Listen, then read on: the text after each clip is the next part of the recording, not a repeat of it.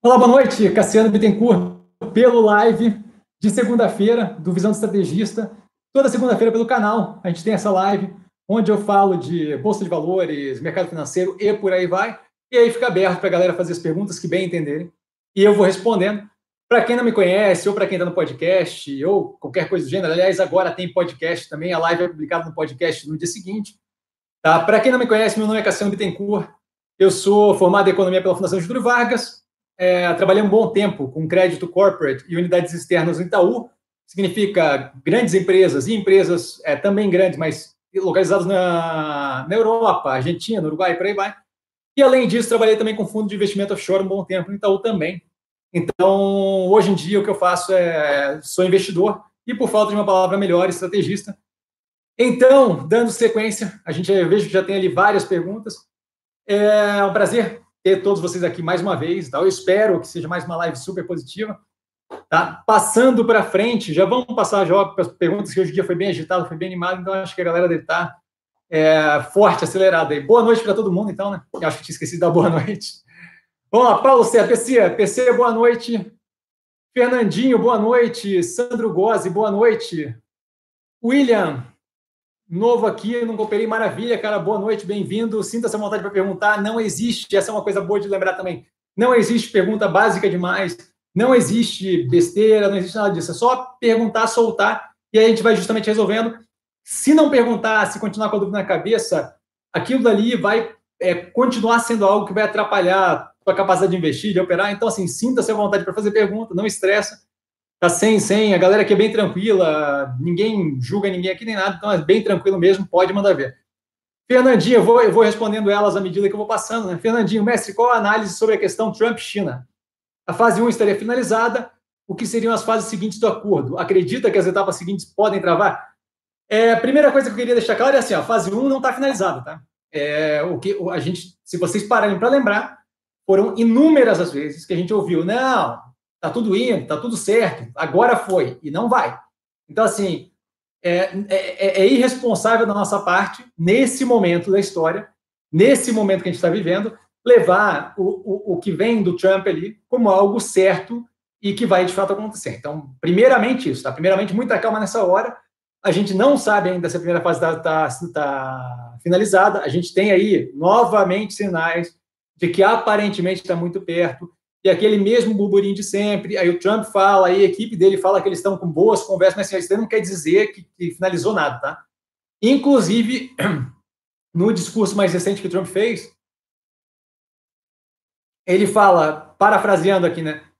É, que a China abusou dos Estados Unidos por muito tempo e que ele não quer um acordo que seja bom para os dois lados, ele quer um acordo que seja bom para os Estados Unidos. Ele fala dessa forma o negócio. Então, assim, eu não sei o quão diplomático aquilo ali é, de qualquer forma, é, não acredito que tem nada finalizado. Com relação às próximas etapas, está tudo muito em aberto ainda. A gente não tem nem certeza de qual vai ser a primeira fase. A primeira fase, tá? o que aparentemente está se desenhando é um movimento para o quê? Parar de piorar a situação. Então, aparentemente, a princípio, o que a gente tem aí é só um compromisso, e aí compromisso ali, há várias aspas aí no meio, para quem está no podcast, eu estou fazendo aspas com a mão aqui, várias aspas aí no meio, porque é, compromisso com algo ali depende dos dois lados cumprirem o, a questão e é, o lado americano, pelo menos, assim, é, não tem cumprido uma sequência de, de, de acordos, promessas e por aí vai. De qualquer forma, aparentemente está se desenhando é, essa primeira fase para não piorar a situação, porque nesse momento a galera já não tem mais nem aquele, aquele, aquele sonho de que não, vamos começar a regredir. Então, o que está se falando é o quê? Volta a China a comprar é, bens agrícolas americanos, tá? e agropecuários, e o Trump reduz ali violentamente a, a, aquela belicosidade de querer aumentar mais a taxa, mas assim, eu, eu, não sei se a China aproveita, se a China toparia esse tipo de questão pura e simplesmente. Então a gente tem que ver como é que vai se desenvolver. De qualquer forma, não tem nada aberto. Eu acompanho, eu tenho acompanhado bastante Bloomberg Surveillance, e o Bloomberg Surveillance tem falado bastante disso, também o PNL na, na Bloomberg e Market Watch, todos eles têm chamado bastante gente que está ali próximo da negociação e ninguém consegue dizer efetivamente o que, que vai ser, o que não vai ser, nem para onde que está indo. O que tem agora é um movimento daquela vibe de oba-oba, de vai dar certo, mas assim, a gente viu isso acontecer 300 vezes, se você pegar as notícias, E é, na minha cabeça, isso daí eu só dou como algo que afeta a tese de investimento o acontecido da fase 1, a hora que de fato acontecer e tiver assinado a fase 1, esse o acordo fizer sentido, tá? senão não, não ajuda muito. Então, nesse momento, a gente não tem como saber muito bem como é que está. É, eles estão negociando, mas eu, eu, eu não coloco isso daí como, como um ponto certo na, em análise nenhuma minha. Tá? PC, é uma boa estratégia continuar fazendo média para baixo em Banco do Brasil, pois ela, desculpa, me perdi aqui, vamos lá, é, pois ela continua abaixo daqueles 50 reais. Então, o PC, eu eu tô com posição comprada é, agora que está começando a pegar o preço mais baixo na minha posição de curto prazo. Então, assim, eu estou bem tranquilo ali e eu tenho ali uma, uma compra que eu fiz para curto prazo, que acabei é, calculando aí mal essa, aquela, aquela derretida que deu, mas eu tenho ali, inclusive, uma parcela nos 50 reais. Se você for ver o vídeo do Banco do Brasil, você vê que na análise lá aparece, olha, é, a parte curto prazo, a parte longo prazo, a parte longo prazo comprada em 43 reais e a parte curto prazo é uma escadinha.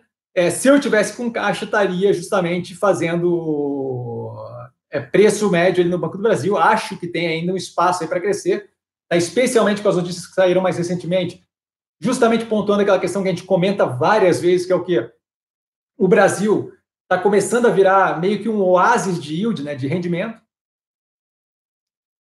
num mundo onde a gente tem muito rendimento negativo no mundo a gente tem dificuldade ali, a bolsa é, americana está dando receio nas pessoas, por quê? Porque está começando a chegar num nível que você fala, hum, a probabilidade de continuar indo para cima é, é, é deixa, é, é, é, percebida como menor do que a probabilidade de ela dar uma recuada, de ela dar uma corrigida, porque o mundo está começando a querer arrefecer. Então, assim, acho que o Brasil vai começar a chamar bastante atenção. O Banco do Brasil, ali, o BBAS 3, é um ativo que eu acho bem interessante.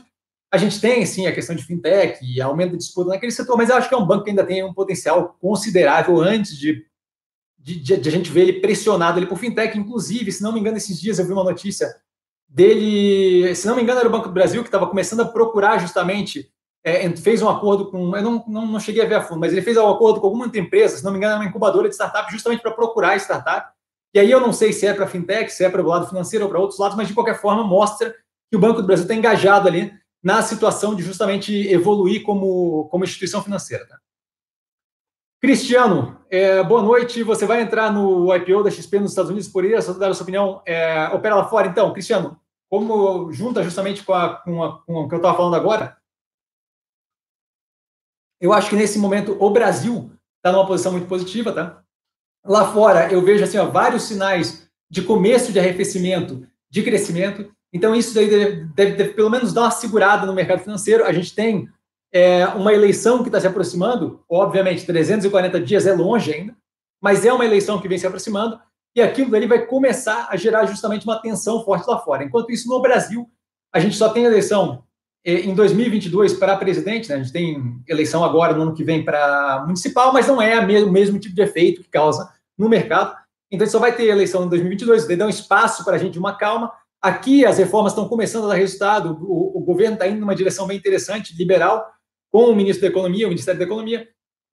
É, então, acho que aqui tem tudo para sair de uma, de uma base bem lá embaixo e começar a crescer forte. A gente viu esse ano como é que foi para o mercado.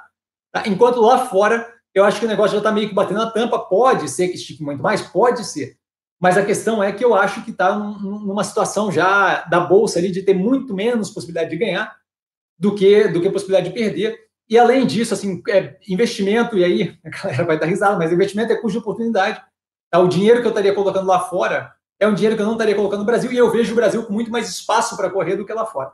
Tá? Com relação à XP, eu não vi os números dela, mas eu não tenho nenhum interesse de operar lá fora, então, assim, nesse momento, pelo menos, então eu não vou entrar, não tenho. O IPO lá de fora, que de fato me chamou a atenção, que eu, que eu pensei seriamente em entrar, era o da Beyond Meat, é, mas na época também estava sem caixa, que é aquela que faz é, é hambúrguer com proteína vegetal. Aquele IPO era um IPO que eu achava interessante. Aquele IPO talvez é, eu, eu, considerasse botar lá fora, mas estava sem, sem grana na época, então nem, nem, nem, nem fiquei esboçando esse tipo de movimento. Tá? Mas não tenho nenhum interesse de operar lá fora nesse momento. É, acho que assim, tem todo um ciclo aqui positivo no Brasil antes da gente querer ir lá para fora. Tá? E, novamente, acho que tem outras opções lá fora que seriam muito mais interessantes do que, do que a XP. Tá? Eu, eu, eu vejo aí que as aberturas de capital lá fora, durante o ano, né, tiveram outras opções bem mais interessantes do que o, a XP por si só. Tá? É, Diogo, boa noite, Cassiano. Agradeço muito pelo seu. Ah, desculpa, mais uma coisinha só. Outra coisa que me incomodaria de, de operar lá fora nesse momento é o quê? É ter que trabalhar com aquela com a pressão cambial sobre o portfólio, né? Porque se eu estou com dinheiro lá fora, estou com dinheiro lá fora em dólar, eu teria que ou ficar me protegendo com derivativo, com é, contrato né, de, de, futuro de dólar aqui, ou eu, de, no, no, caso inverso, né, ou eu teria que ficar é, aberto ali ao risco cambial de a moeda, o dólar eventualmente começar a desvalorizar e eu começar a perder dinheiro pura e simplesmente por essa relação cambial. Se eu tenho razão no que eu estou falando, e se o Brasil começa a crescer e os Estados Unidos começam a arrefecer, naturalmente, isso mais cedo ou mais tarde vai começar a pressionar a moeda ao contrário. Aí, assim, eu acho que é adicionar mais uma variável numa situação que não precisaria, né? Isso falando com relação ao investimento lá fora, com relação a comprar XP nos Estados Unidos. Eu acho que é mais um ponto aí que incomoda, sabe? E mesmo que eu me proteja com derivativo, aquilo ali acaba tendo um custo, essa brincadeira acaba tendo um custo. Né? É, Diogo Neves, boa noite, Cassiano. Agradeço muito pelo seu trabalho esclarecimento sobre ações. Posso considerar que ação, que ações de proteína animal é para longo, médio ou curto prazo? Então, Diogo, eu agradeço, fico feliz com as palavras, cara, e fico muito feliz em ajudar. Tá? Deixa eu só tomar uma água aqui eu estava Estava ouvindo música e cantando até agora, então minha voz já, já chegou meio baqueada já. É, vamos lá, proteína animal. Depende do que, que você está pensando, tá? Mas assim, eu vejo com o quê? Eu vejo como positivo para pelo menos mais um ano, talvez um ano e meio, sabe? Por quê? A gente tem aí um movimento de redução de estoque dos suínos no, no, na China. Isso deve começar a afetar o preço, a gente já tem visto afetando bastante. Enquanto continuar essa guerra comercial para os frigoríficos que têm posição na América do Sul e outros lugares que não sejam Estados Unidos, tem benefício, porque o mercado está lá e eles têm que pegar de algum lugar e essa guerra comercial é, é uma queda de braço, né? então ali acaba não saindo muito. É, vai demorar um tempo para a gente ver eles repondo esse, esse estoque, porque o ciclo de produção do suíno não é um ciclo curto, como seria, por exemplo, de frango. Então, eu acho que a gente tem, e, e além disso, as margens de agora vão começar o quê? Melhorar as condições financeiras das empresas, porque elas estão ganhando mais grana, fazendo maior fluxo de caixa, e esses frigoríficos vão fazer o quê?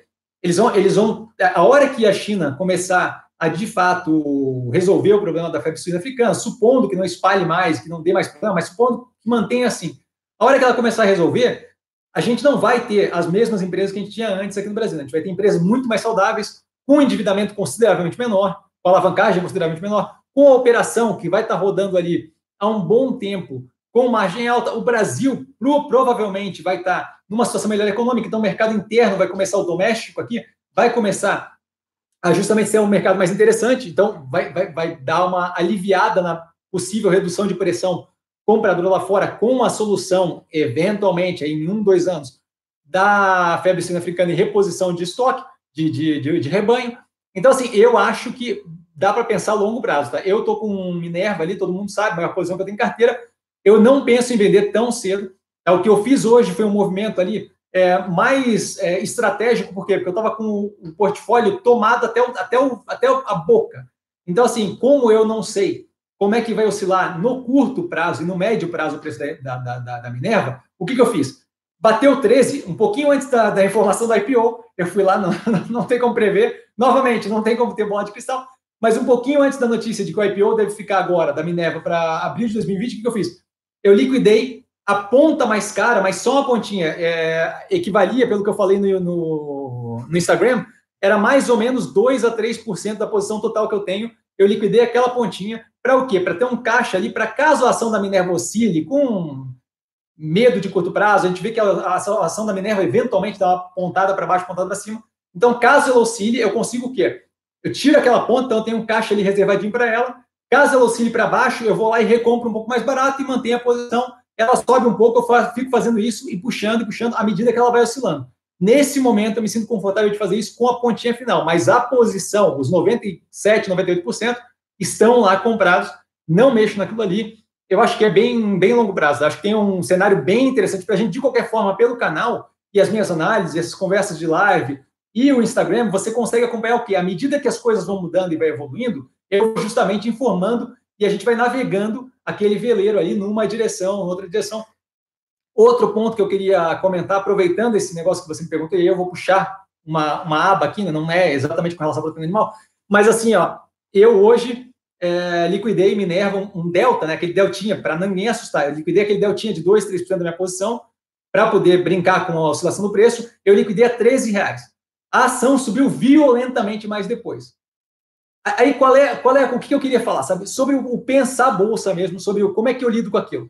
Assim, ó, eu não tenho bola de cristal, então eu aceito perfeitamente que eu não tinha como entender, como saber, como adivinhar para onde é que o preço iria, tá? Até porque foi causado por uma notícia que saiu em cima da hora e não, não tinha como ver. Eu, eu, eu, não vou me estressar com aquilo ali, tá? Porque a, aquilo dali é algo que eu não tenho poder de, de, de adivinhar ou de resolver. Então o que, que eu faço? Eu foco a minha energia na parte que eu consigo ver. Então, ao invés de eu focar minha energia naquela questão pontual de timing, eu foco a minha energia no projeto como um todo. Então, assim, a minha preocupação, o que eu gasto energia é o quê? Com ver a evolução do papel do ponto A ao ponto B. Nesse meio tempo, eu vou tentando fazer uma alteração ou outra, mas é aquela história que eu falo do veleiro versus o carro, né? Investimento, para mim, é muito mais o veleiro, ou seja, você coloca ele numa direção e aí vai ajustando de pouquinho em pouquinho para um lado, para o outro, mas não um movimento brusco, do que um carro no meio de uma cidade que você faz curva de 90 graus o tempo todo. Tá? Então, vamos lá.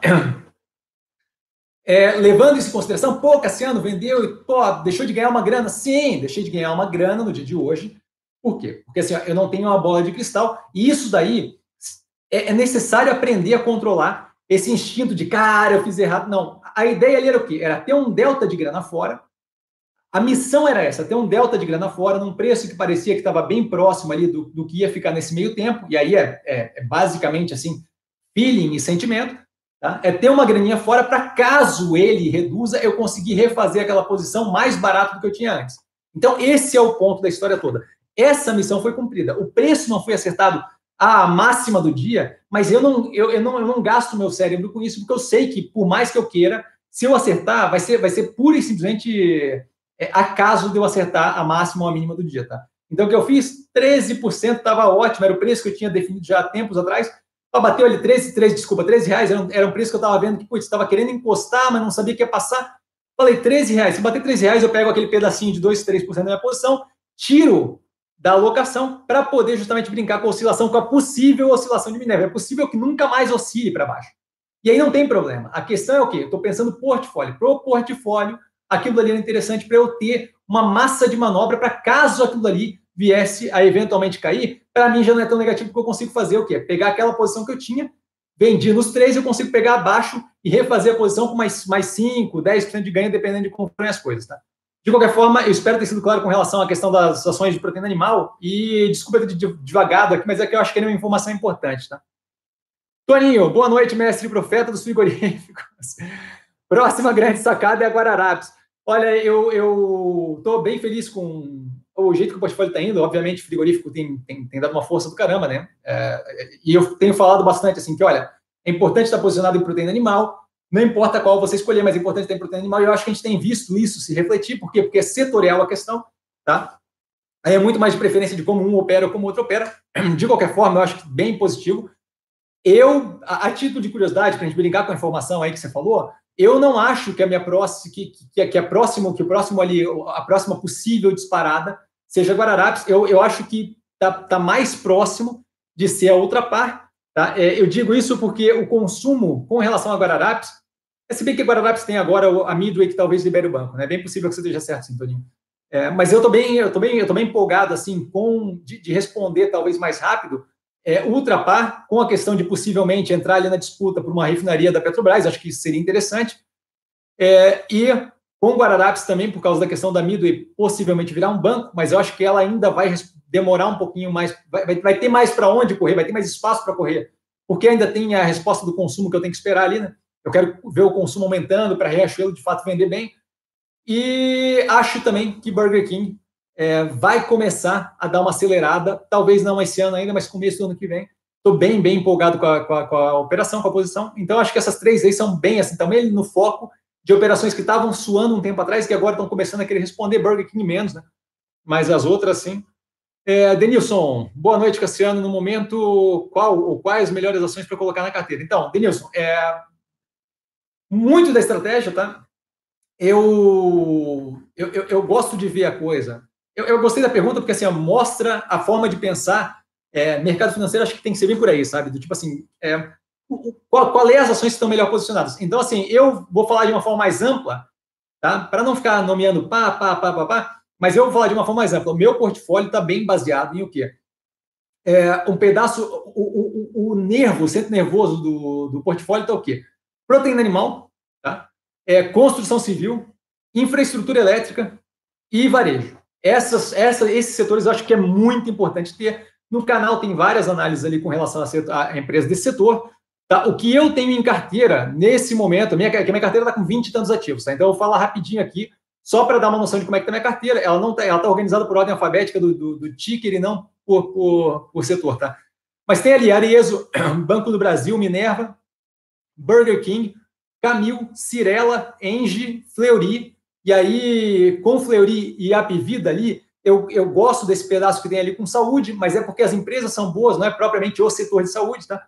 Guararapes, Iguatemi, é, Log, Mills, MRV, e aí você vê logo várias ali no setor imobiliário, né? Uma Log com gestão de galpões, a Mills prestando serviço e a MRV com construção. Neo Energia, Ômega Geração, duas de energia. Clabin, que eu acho que está muito no movimento muito legal com relação a Puma 2, conseguiu financiamento recentemente, está tudo alinhado.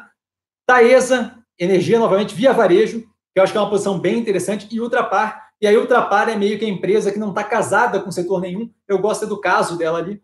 Tá? Então, não está casada com nenhum dos setores ali que eu, que eu, falei, mas eu gosto do caso dela.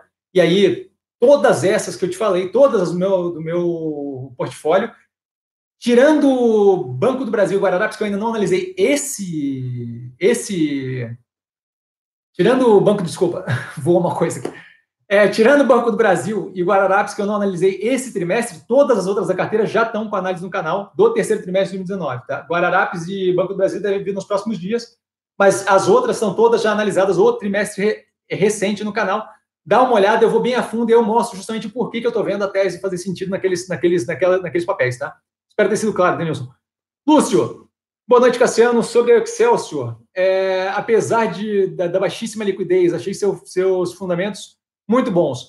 ROI 35,1%, tá? ROE, é, para quem está no podcast, não está conseguindo ler. Na sua visão, ela também é favorecida pela mesma de proteína? Então, ali é uma, é uma empresa de processamento de alimento. Né?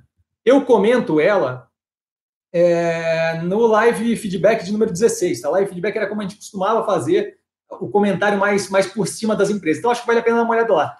Eu, eu não lembro muito bem da operação. O que eu sei, assim, ó, eu não me colocaria numa operação que não tem volume, tá? E outra, quem, quem, quem é dono dela, se não me engano, é a JBS, sabe? Que controla ela.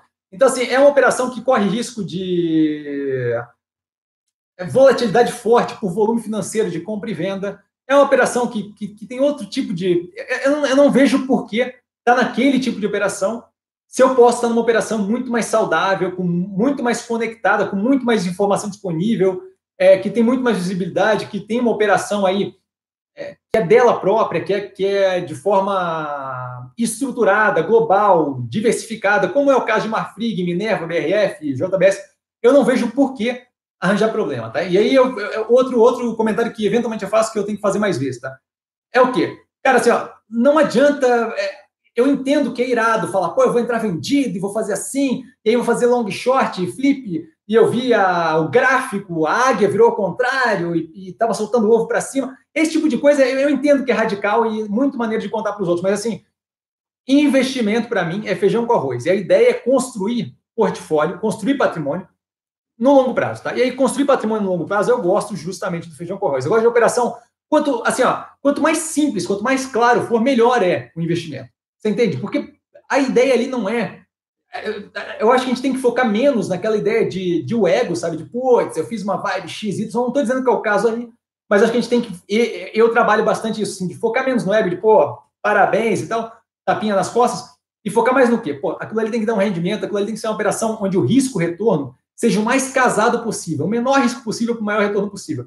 Então, eu acho que não vale a pena entrar numa operação que está ligada a um setor que é legal, que tem várias opções no Brasil, e aí entrar pela operação que é a mais complicadinha, que tem a, adição ali de ter pouco volume. Então, assim, acho que vamos, vamos, vamos para a parte que está claro que é bom. Vamos fugir da parte que, ai, talvez, não sei o quê. Outra coisa, a ação não tem volume, fica muito complicado de você dizer qual é o preço justo daquilo ali. certo? Porque não tem gente operando, porque o mercado não está fazendo, de fato, uma avaliação é, do, do quanto aquilo ali vale, certo? Não tem negociação suficiente. Então, vamos sair disso e vamos para operação mais clara, mais, mais visível, mais fácil de ler, tá? Minha opinião, né? Obviamente. É, peraí que eu me perdi. Opa! Só um pouquinho, galera. me desencontrei aqui. Desmontou tudo. Hoje recuou. Na dúvida de como agir agora. Aguarda, valeu, chefe. Olha, Fernandinho, ó, novamente, lembra do que eu, eu. Eu acho que você já tinha feito essa pergunta quando eu falei, mas assim, aquela questão lá dos 13 reais de hoje. Hoje eu liquidei uma, um deltinha da Minerva por 13 reais para poder fazer a brincadeira caso o preço oscile. Ou seja, só pegando uma posiçãozinha para poder, talvez, melhorar a minha posição do, do, do, do, da posição como um todo, tá? O, qual é o lance? Não adianta querer adivinhar. Tá? Então, como é que eu faço com, com, com investimento? E aí a galera vê eu fazendo direto. Fiz de novo agora com o Burger King duas vezes. Caiu 5% abaixo do que eu comprei a última vez, do meu, do, caiu 5% abaixo do meu melhor preço, meu preço mais baixo, eu compro de novo. Tá? E aí, assim, eu poderia falar ah, se eu ver sentido. Se eu estou na posição, é porque eu vejo sentido. Tá? É porque a tese faz, de investimento faz sentido, é porque eu estou vendo longo prazo. Então, assim, caiu 5% abaixo, eu compro de novo. Sai para cima. Então, assim, só faz sentido a posição para mim comprar de novo, entrar de novo, se o quê? Se está 5% abaixo do meu preço mais baixo. Porque daí eu estou fazendo o preço médio para baixo e aí tem toda uma regrinha ali que eu uso, que é o quê? Caiu 5%, eu pego mais um pedaço. Caiu 5%, eu pego mais um pedaço. E aí eu vou compondo uma posição. Foi assim com Minerva, foi assim com o Trapar, foi assim com Burger King, foi assim com uma sequência de, de, de empresas, tá? É, Fleury, por exemplo, agora que está rendendo violentamente, foi assim também. Tive, teve dois tombos depois do, da minha primeira entrada. Então, assim, acho que o lance é o quê? Você tem como adivinhar? Você não tem como adivinhar. Ah, se você tiver uma bola de cristal, vem conversar comigo que a gente, a gente dá um jeito de fazer um, um business, alguma coisa assim. Mas se você não tem a bola de cristal, como é que é? Não adianta tentar gastar o cérebro tentando fazer o timing daquilo ali. O que você faz? Usa uma regra básica. Não quer com 5%, tenta com 3%, tenta com 7%, não importa. Não está confortável, não entra mais. Entra quando estiver confortável, porque você vai precisar aguentar dentro de você a pressão que aquilo ali vai fazer a hora que balançar, a hora que for um pouco mais para baixo. Então, assim, ó, opere é, posição que você esteja confortável, tá? E mais do que isso, é, não adianta tentar adivinhar. Então, eu, 5% abaixo do meu, eu estou entrando de novo, se eu tiver caixa. Tá? Mas não adianta, essa, essa ideia de que a gente vai adivinhar é. Mesmo quando você adivinha, se você fizer a distribuição probabilística de todas as vezes que você tentou e quantas você acertou, você vai ver que é, que é, que é mínimo irrisório. Tá? Então, eu esqueceria isso e, e focaria mais no quê? Pô, vou seguir minha regrinha, vou focar mais em quê? Avalia o A para o B, avalia o, o, o movimento de longo prazo que ela está fazendo, o de curtíssimo não adianta querer adivinhar que é chute, tá? Leandro, é, boa noite. As siderúrgicas subiram muito nos últimos dias. Aconteceu algo que mude a sua posição com relação ao setor? Ou foi só rumor de mercado? Não, olha só. É, então, vamos lá. Não quer dizer que seja rumor de mercado, né? é a forma de pensar. A gente só sabe quem está certo e quem está errado no longo prazo. Então, não tem como saber se eu estou certo, se eu estou errado nesse momento. Eu vejo um mundo que ainda tem muita coisa para arrefecer. Eu vejo um mundo onde o Brasil está começando a querer abrir mercado e eu não acho que a conjunção dessas coisas vai ser positivo para a siderúrgica. Você vai ter, é, possivelmente, aço entrando mais barato aqui no Brasil, sem barreira de importação, e você vai ter eles vendendo lá fora com menos demanda. Então, assim, eu não acho que aquilo ali é uma conjuntura boa. Mais do que isso, é, você tem situações Deixa eu ver como é que eu vou explicar isso daqui. Vamos, vamos, vamos pegar então o primeiro ponto do preço. Primeiro ponto do preço é o quê? As pessoas, é, de tempos em tempos, a gente vê o quê? A coisa está caindo e de repente dá uma subidinha. Essa subidinha mais forte recentemente, eu acho que é o quê? A galera começando a achar que chegou no fundo. Eu não acho que chegou no fundo, eu não acho que está nem próximo do fundo. Eu acho que tem bastante coisa, não, não vou dizer negativa, mas assim, o mundo está numa direção de desaceleração. O Brasil está numa direção de abertura comercial. Então, acho que ainda tem muita coisa para acontecer. E eu acho que a galera está queimando a largada ali.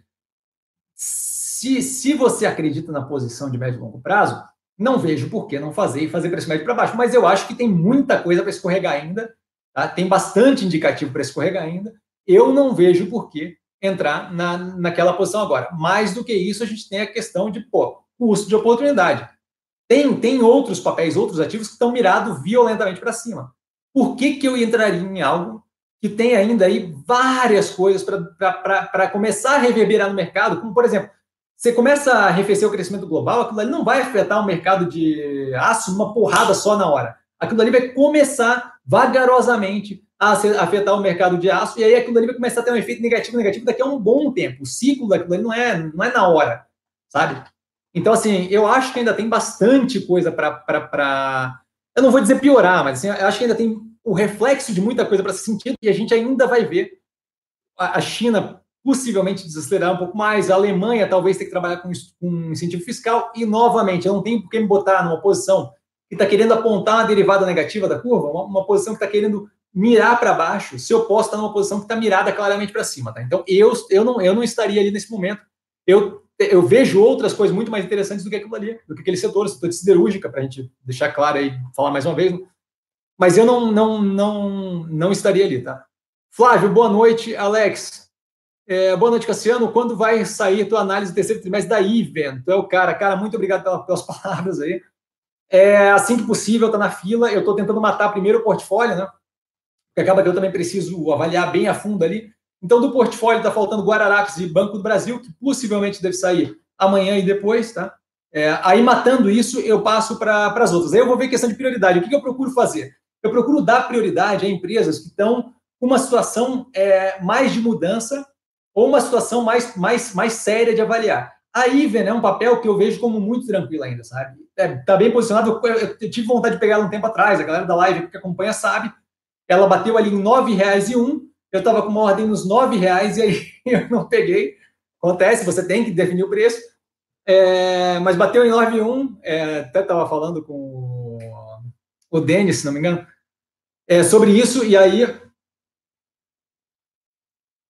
é uma posição que eu vejo a longo prazo, é uma posição que manda bem, é uma empresa que manda bem, então assim, ela, eu não tenho ali um medo tão grande, é o mesmo, mesmo motivo pelo qual deixei o Banco do Brasil para o final, porque é uma empresa que eu, tô tranquilo, a operação é aquilo ali, eu dou uma olhadinha nos números, ah, tudo bem, tá tranquilo, tá indo. Eu vejo a Iven como uma empresa bem legal. O problema é que assim, a Iven tem o quê? Ela é uma empresa de menor porte, né? então ela tem movimentos ali que faz com que um resultado venha mais positivo, outro venha menos negativo, por causa do ciclo ser muito longo de construção e ela ser uma empresa pequena. Então não é como se ela tivesse um fluxo muito grande de, de, de saída toda, toda, todo, todo o trimestre. Né? De qualquer forma, vale pensar longo prazo, acho que é um papel interessante, e a análise do segundo trimestre, do segundo trimestre, eu acho que está no canal. Deixa eu até ver aqui se está lá no canal do segundo trimestre, ou se eu parei no, no primeiro. Eu sei que eu tenho análise dela, é, eu não fiz, eu fiz só o primeiro trimestre, tá? o segundo eu pulei, agora o terceiro eu vou direto. Eu gostei do, do que eu vi ali, tá? Eu acho que na análise do, do primeiro trimestre dá para ter uma noção de como é que eu penso a empresa. E aí você consegue olhar o resultado e dar uma olhada, enquanto eu não consigo liberar a análise, tá? É, de qualquer forma, eu tô o mais rápido possível, tá? É, Alex. Mestre, e aquela recessão é, no mundo lá fora, anunciada como apocalipse? Vamos para dezembro e nem sinal. O que você pode falar sobre isso? Então, é aquilo que eu estava comentando, é, e comentei algumas vezes aqui. Sinal de recessão, recessão, eu não vejo muito e não acho muito provável. O grande lance que eu acho que vai acontecer é arrefecimento do crescimento. Então, a gente vai ter uma redução da velocidade do mundo. A gente tem espaço na Europa para usar política fiscal, se for o caso, expansionista, né, de gasto de dinheiro do governo. A gente tem os Estados Unidos que só de retirar aí possivelmente essa essa guerra comercial da mesa já deve dar uma puxada no, na economia.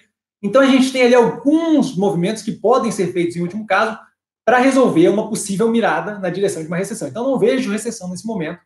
É o que eu vejo é um arrefecimento do crescimento global. E aí eu acho que deve levar isso em consideração, porque nesse arrefecimento a gente deve ter alguns países em situação pior. A caso do México, por exemplo, que agora veio com o primeiro número negativo aí de recessão. Tá? É, aparentemente mostrando ali uma guinada meio para o negativo. E a gente vai ter países mais, é, mais, mais, tranquilos ali, tá? Que é o caso, pô, a China vai crescer menos, mas vai continuar crescendo forte. Estados Unidos está crescendo ok. É, tem, é, tem que cuidar com tudo dali, mas está crescendo ok ainda. 2% não é um número ruim. É, então eu acho é muito mais pensar Globo como ó, vai reduzir a velocidade do que vai de fato recessão. A galera tem, tem que. Eu comentei a, a curva de juros invertida lá, o yield, né? é, eu, eu, acho que tem que cuidar com esse negócio de entrar tanto no desespero quanto no oba-oba, é, menos extremismo e mais uma análise compreensiva das coisas que estão acontecendo. O que eu vejo agora é arrefecimento do crescimento global. não vejo nenhum apocalipse em direção nenhuma. Assim que eu ver, a primeira coisa que eu vou falar é com vocês, tá? Lúcio, esse aumento do preço da carne deve afetar negativamente a Burger King? Olha, eu comento isso na análise do BKBR desse terceiro trimestre, tá, Lúcio? Acho que vale a pena dar uma olhada lá. De qualquer forma, para dar uma pincelada aqui, como é, que, como é que eu penso aquilo ali? Você vai afetar o resultado da BKBR se ele não conseguir repassar para o consumidor final. Tem que cuidar, porque assim, ó, o aumento do preço da carne não, ele, ele não está respondendo tão violentamente quanto o aumento do preço do gado. Então, assim, a gente tem que cuidar com apavoro, quando vê a arroba subindo e batendo 228 reais, não quer dizer que aquilo vai ser repassado uma paulada direto para a estrutura final. Outro ponto é o quê? O Burger King tem um tamanho considerável, ele, começa, ele, consegue é, negociar por ter escala. Outro ponto é o quê? O Burger King está com uma rede em crescimento ali, que é o Popeyes. Tá? O Popeyes é de frango. Frango tem um ciclo de criação muito menor. Então, você acaba criando uma vantagem competitiva para quem produz, para quem trabalha com frango, frente quem trabalha com gado, com suíno e por aí vai. Tá? Então, isso daí deve dar um headzinho da operação. A operação do Popeyes é muito menor, mas não deixa de ser, pelo menos, ali um elemento para incrementar, é para reduzir a, a, possível porrada de não conseguir repassar esse preço para o consumidor. A questão que rola também é o quê? O timing disso, tá? Primeiro, a Tereza Cristina acabou de falar que pode, o Brasil pode vir a importar carne para segurar a, a inflação do, do gado, se for o caso, tá? Então, se for o caso, é, a, Tereza Cristina já está em cima disso. Segundo ponto é, é o quê? Aquilo dali não aumenta só para o Burger King, tá? Aquilo ali aumenta para o setor como um todo. Então, a gente vai ver que eles, é, o Burger King não tem perda, tirando, tirando, sei lá, se tiver aí fast food vegetariano, aí tudo bem. Mas, assim, tirando, todo mundo que trabalha com carne vai ser afetado da mesma forma. Eu imagino que a competição de um lugar como Burger King não deve ser um restaurante vegano. O cara que está disposto que está com vontade de Burger King, ele não é o mesmo cara que está com vontade de, ir num restaurante só vegetal. Né? Imagino eu, pelo menos a grande maioria disso não, não, não, não deva ser o caso. Então a disputa dele ali é com o McDonald's, que também vai passar por esse aumento do preço da carne. É com o Carl Jr., também vai passar por esse aumento do preço da carne. É com Bob's e esse tipo de coisa. Então, assim, competitivamente ele não perde. O que pode acontecer é não conseguir repassar a margem porque à medida que vai subindo o preço da carne, a economia talvez responda mais devagar, e aí não repassando essa margem pode espremer um pouco a margem, mas vai espremer do setor como um todo. Tá? Eu não vejo como problemático, eu estou focado ali no médio e longo prazo. À medida que o Brasil começar a responder, aquilo ali consegue ser repassado para o consumidor final. Tá? Então, isso daí é outro ponto que eu acho super positivo. E é, é, é uma situação um pouquinho. É, é uma situação que tem que controlar, com certeza, mas não é propriamente uma situação que me deixa preocupado, tá? especialmente porque eu tenho que levar em consideração o quê? O preço da ação, o preço do ativo agora, como é que está? Eu estou vendo como descontado frente ao que a gente vai enfrentar aí. Então, eu considero o ativo como, como um ativo barato. Se por algum acaso ele tiver é, é, esse efeito da, do inflacionamento da carne apertando, ele espremendo um pouco o resultado, e eu ver que a análise é o quê? É de que no médio e longo prazo aquilo não vai causar o fim do mundo, o que, que eu vou fazer? Eu vou aumentar a posição. Só isso que eu vou fazer. O que eu vou fazer é que assim, vai começar a cair, derreter, e eu vou aumentar a posição. Tá? Só isso.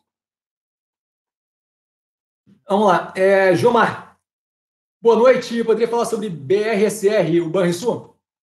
Então, vamos lá. É, BRSR não é o 6? Agora eu quero até ver se é o seu ativo que eu estou pensando. Vamos lá. Só a galera rapidinho aqui no meu celular para. É, geralmente você opera pelo 6, não é? Não? Então, é, Banrisul mesmo, maravilha, só para não cometer nenhum erro. Eu tenho, eu dei uma olhada nele no, num live feedback, e aí eu acho que talvez lá seja interessante você dar uma olhada, tá? Eu não tenho noção de como é que está o resultado recente. BRSR, no live feedback número 14, se você quiser dar uma olhada mais por cima, eu prefiro, quando eu estou falando de instituição financeira, ou operação mais parruda ou operação mais moderna. Tá? Então, assim, o, o BID era um, era um banco que eu teria mais interesse, porque. Mas, mas bem no começo, tá? não agora que você está pagando o crescimento futuro. Bem no começo é um banco que eu teria mais interesse. Na época eu estava sem caixa. É, quando é para pegar um banco estatal, eu escolheria de cara o Banco do Brasil. O Banrisul é, é o preço do ativo é bem volátil é um banco que está no embrólio ali. Primeiro que o, o dono do banco é, o, é, é, estatal, então assim isso daí já me deixa um pouquinho ah, se é estatal, tem que ter algo de muito positivo ali no meio para me agradar, tá? sabe? Tipo, tipo, o tamanho, o porte do Banco do Brasil, sabe? E a quantidade de diversificação que ele tem lá dentro. Isso aí me agrada. Agora, acho que o banco é, é, é não está muito envolvido naquele embrólio, o preço está muito afetado por se vai ou não vai privatizar, se vai ou não vai vender área de cartão. Eu não, eu, eu, não, estaria nesse tipo de posição, tá? Outra coisa é que eu acho que esse tipo de banco, quanto, quanto, quanto Quanto menor o porte desse tipo de banco, pior vai ser com a entrada de fintech. Tá? O Banco do Brasil, por exemplo, consegue fazer coisas como, por exemplo, fechar um acordo com o UBS e abrir uma corretora fora do país. Eu não, não sei se Banrisul teria a, a, possibilidade de operar dessa forma. Tá? E nem o porte para segurar uma porrada de competição muito mais forte, especialmente de, de empresa pequenininha e tal. Também não vejo eles fazendo um movimento muito grande, mas daí pode ser porque eu não estou acompanhando de perto, mas não vejo eles fazendo um movimento muito grande em cima de ir atrás de fintech, ir atrás de tecnologia e por aí vai. Então, assim, eu vejo muito preso naquele embrólio de vai ou não vai privatizar, vejo muito preso na vibe de.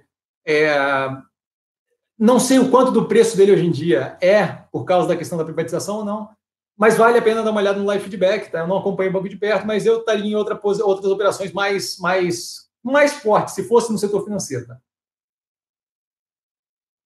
A minha escolha de preferência é o Banco do Brasil, BBAS3. Tá? Bob, boa noite. Marino, boa noite, Cassiano. Messi, KLBN11 é para longo prazo. Eu tô nela para longo prazo, mas aí, assim, ó, eu quando eu paro para pensar KLBN11, na minha carteira hoje em dia, eu acho que é a ação que eu tenho para mais longo prazo, tá? Porque eu quero estar tá nela vendo o reflexo da primeira máquina do Puma, que sai daqui a agora menos de dois anos, né, mas um ano e meio mais ou menos. Eu quero ver o reflexo da primeira máquina da Puma ser aberta, então, assim, eu tô. Clabin é uma posição que eu estou comprando. Pode ser que acabe precificando antes, ou que apareça outra coisa mais interessante, pode ser. Mas, a princípio, Clabin é a posição que eu tenho em carteira para longo prazo, que eu estou dizendo assim, ó, uns dois anos, três anos de brincadeira ali dentro. Né? E aí, enquanto isso, recebendo dividendo e vendo como é que é o reflexo, tudo isso acompanhando o tempo todo. Mercado de embalagem, especialmente craftliner, como é que está a substituição de embalagem de uso único por embalagem de, de, de, de papel, biodegradável, por aí vai. Todo o tempo acompanhando isso. Mas se a, se a curva está indo na direção que eu imagino que ela está indo, e aí é aquela história do barco, né? A gente vai alterando para cá, alterando para lá, mas se a curva está indo na direção que eu acho que está indo, eu vejo aí um longo prazo de dois, três anos aquilo ali, eu acho que vai muito, muito longe. Então é bem longo prazo nesse momento, tá? Temos aí bastante coisa para ver acontecer. Fernandinho, mestre, Minerva disparou 6% hoje, foi, foi, não foi 6%, não, não quero ser preciosista, não quero, não quero, precio, não quero avacalhar com preciosismo nem nada, mas assim, foi seis e alguma coisa, foi quase sete, tá? Então, com calma aí.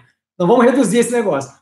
Qual a análise sobre o IPO da Atena Foods? CFO que estão observando a situação na Argentina. É, então, vamos lá. É, isso, daí, isso daí, se você olhar, você vai, eu acho que vocês vão achar engraçado, porque assim, ó, isso daí, se você olhar o vídeo de análise que eu fiz, já estava citado, tá? tanto que o IPO deve ser agora para que eles estão com espaço aí para abrir, e tanto quanto eles estavam esperando, o fato de que eles estavam esperando, porque a situação da Argentina, para ver se resolve, porque pode afetar a precificação lá na coisa. Para mim, honestamente, é indiferente fazer ou não fazer o IPO, tá? O mercado claramente quer esse IPO. No Instagram, se você for ver aquelas histórias, aquelas stories que ficam gravadinhas na página principal, você vai ver que tem uma lá no dia que falhou o IPO, a ação caiu 7%, no dia seguinte ela retornou. Tá? Mas o Obviamente, o mercado está empolgado com isso. Eu acho que assim, pode ser positivo a redução de, de endividamento, é, ajuda, mas nesse momento, carregar a dívida não é propriamente um problema. Tá? Então, assim, eu não vejo como grande problema. Antes era, hoje já não vejo mais como grande problema. É, eu gostaria que esse IPO fosse feito quando a empresa tivesse bombando de valorização, do tipo, pô, é, daqui a um tempo a gente vai ver o reflexo da febre sul-africana, aumento de exportação, o jeito que a empresa opera, afetar positivamente a empresa. Aí eu acho que é um bom momento para talvez fazer IPO e aí pegar um preço animal na operação, naquele pedaço da operação da Dinafune. Neste momento, para mim, é meio que indiferente. Eu posso ter uma empresa que eu tenho ela, é, a gente tem uma participação maior dela assim, vender aquele pedaço e que é um pouco mais endividada, ou uma empresa que vendeu ali um delta e que é menos endividada e tem ali um dinheiro a mais para investir, mas a, a empresa, a Minerva, propriamente falando, está fazendo um fluxo de caixa forte. Então, se, se, se, investimento for o interesse deles, não, não tem por que não fazer. Sabe? Foi quase um bio o fluxo de caixa do, do último trimestre. Então, assim, eu, honestamente, para mim, tanto fez quanto tanto faz. O que pode acontecer é que, se por acaso eles derem atrás naquilo ali, o preço pode dar uma bicada para baixo. E aí, nessa bicada para baixo, pode acontecer, e aí tem um tempo aí para correr ainda, vamos ver como é que funciona, mas pode acontecer de aquela bicada para baixo ser um momento interessante para pegar aqueles 2, 3% que eu vendia e pegar com preço mais baixo, talvez, vamos ver. Possível que a ação suba 200 vezes mais, aquilo ali deixa de ser importante. Mas vamos ver, é, para mim, mim não, não, não, não chega. Eu estou feliz com qualquer uma das duas situações, não vender ou vender, tá? Então, eu acho que o mercado vai receber positivamente o fato de fazer o IPO. Mas eu estou tranquilo com as duas operações, tá? Qualquer uma das duas. Fazer ou não fazer, para mim, não, não, não, Eu acho que funciona bem de qualquer um dos jeitos. Marcos, fala, Cassiano. Aprendendo muito com você aqui. Gosto da tese de investimento Santos Brasil, STBP3. Mas quando fui verificar o P sobre L é, e constatei que está acima de 500, fiquei assustado. Você poderia dar uma palhinha? Então, vamos lá. É, Marcos, é, primeira coisa eu gosto, obrigado pelas palavras, né? Eu gosto do Santos Brasil também. Acabei não entrando, e aí tá, quando você vai vendo as análises, você começa a ver o porquê que eu não entrei, e aí acabou não acontecendo. Mas eu vejo uma operação brilhante de, de, de longo prazo, acho que vai dar muito certo, acho que está bem positivo, especialmente a hora que ao começar a aumentar forte importação, abertura comercial, e talvez uma reduzida no dólar deve ajudar também. De qualquer forma. Ah, e aí, para já completar, né? reduzida do dólar deve vir com o Brasil ganhando mais força e lá fora, arrefecendo, a gente deve ver um pouquinho de controle no câmbio, não nesse momento, médio e longo prazo. De qualquer forma, isso é positivo. Então, vamos lá. P sobre R, preço sobre lucro. Eu acho complicado para caramba tá? querer fazer análise baseada. Outro dia, eu não lembro quem foi que me perguntou no Instagram, mas a, o mesmo tipo de coisa, assim, ah, P sobre L e tal. Eu acho complicado você usar um índice daquele dali, isolado, e falar que, ah, não, mas está demais, mas está de menos. Porque assim, se eu pegar o preço sobre lucro da Minerva, dá um número negativo que a Minerva está tendo prejuízo, tá? Não é o primeiro prejuízo, são, são vários consecutivos. É... Eu, não sei, assim, eu, eu, eu tô com um preço médio de 4 e alguma coisa e a ação está 13 reais. 13,50 quase. Então, assim, tem que ter, eu acho, eu, eu prefiro fazer uma análise. olhar o P sobre L isoladamente é como olhar a árvore. Ou fazer a análise do jeito que eu faço é olhar a floresta inteira, tá? Eu não quero saber pura e simplesmente do preço sobre lucro, até porque lucro para mim tem uma relevância. Se você olhar minhas análises, você vai ver que lucro para mim tem uma relevância. Lucro para mim é a consequência do negócio. Lucro para mim tem uma relevância pontual no momento muito pequena. Tem uma relevância quando tem um plano e esse plano vai levar a lucrar no futuro. Show de bola. Agora, o lucro pontual para mim é, é, é, é, pouquíssimo relevante na minha cabeça. Então, quando eu boto preço sobre lucro, eu acho que é, um, é, o tipo de análise que, que, que simplifica excessivamente a, a, forma como você olha o papel. Tá? Então, quando eu olho Santos Brasil, o que, que eu vejo no Santos Brasil? Pô, teve um resultado negativo, na, na época que eu analisei, teve um resultado negativo, tomou uma porrada no mercado. Aquilo ali me deu um desconto na empresa. Eu acabei não pegando, mas deu um desconto na empresa. Deu um desconto numa empresa que estava o quê? Mirado na direção certa. Se aproveita de importação. O Brasil está querendo abrir capital. Abrir mercado, desculpa, abrir mercado, reduzir a de importação. É uma empresa que trabalha é, explorando um porto no sul um porto no norte, que daí dá para trabalhar bastante com commodity e tem espaço para caramba para ampliar. Um porto, o Porto Santos, que é o principal, e com uma expansão já planejada e não sei o quê. Quando eu olho aquele cenário ali, eu falo, pô, isso aqui é positivo. Então, assim, esse desconto de agora é o sofrimento de, pô, aquele peguei no.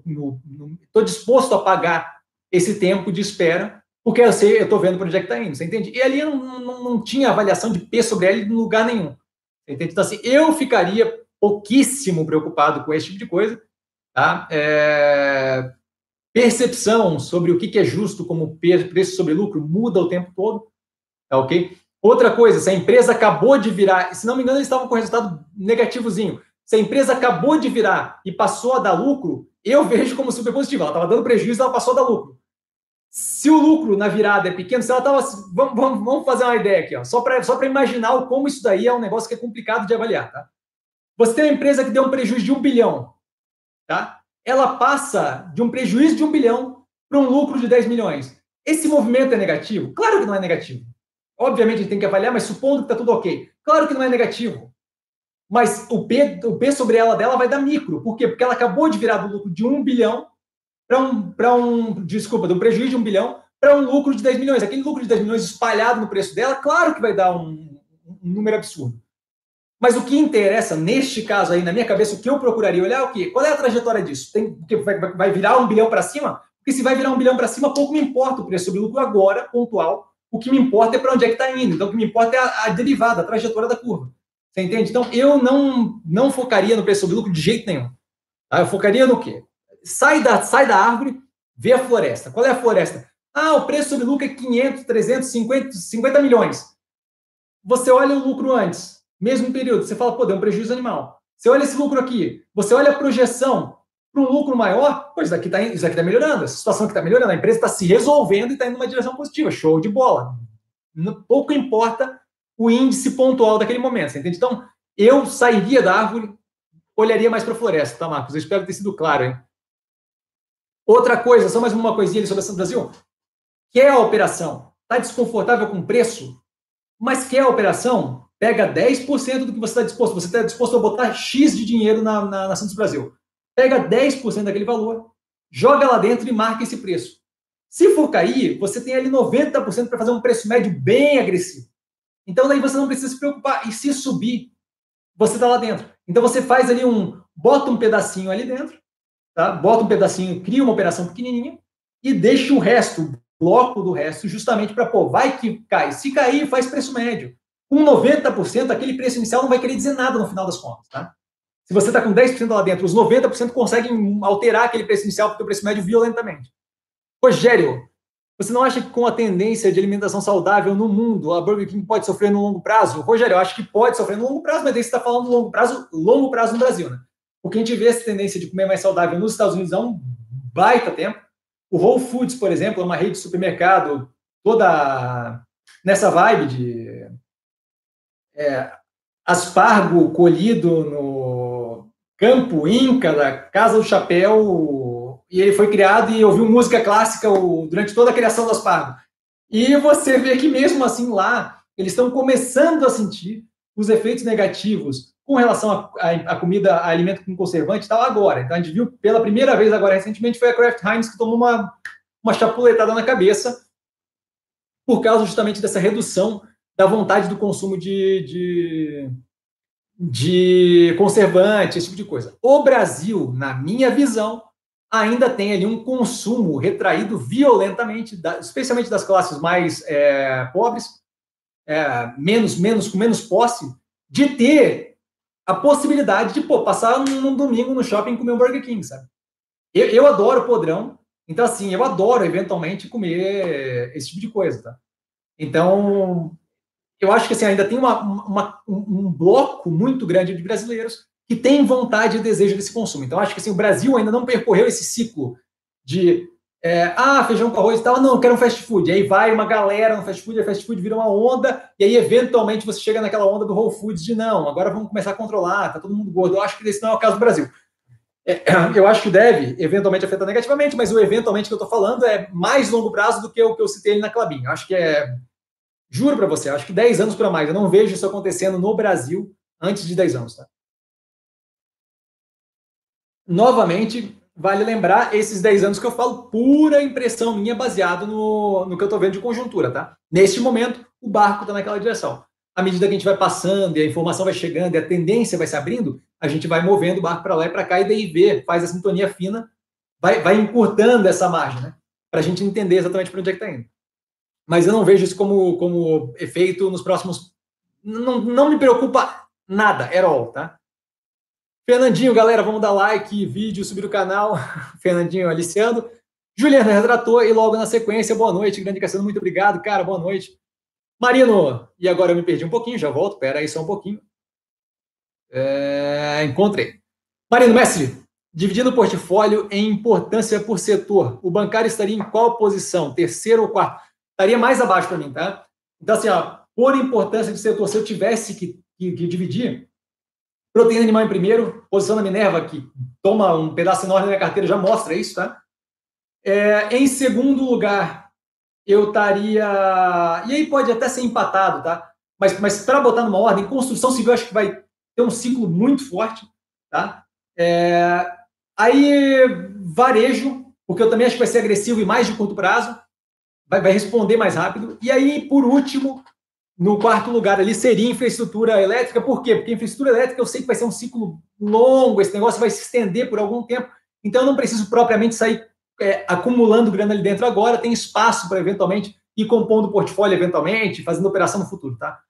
É, aí, depois disso, eu olharia é, não o banco, não o setor como bancário, mas aí eu olharia, olharia é, posições pontuais, como é o caso que eu citei mais cedo, da UGPAR, da Ultrapar. É, uma, é, é pontual, não tem nada a ver com os outros ali que eu falei, mas é pontual. Setor de saúde, eu tenho duas pontuais, Fleury e Apivida, também pontual, tá? É, o que mais que eu tenho pontual aqui? A ah, Camil para Ketno Liz, aí é, também é pontual, porque não chega a entrar em alimentação ali como Burger King. Burger King eu trato meio como varejo, tá?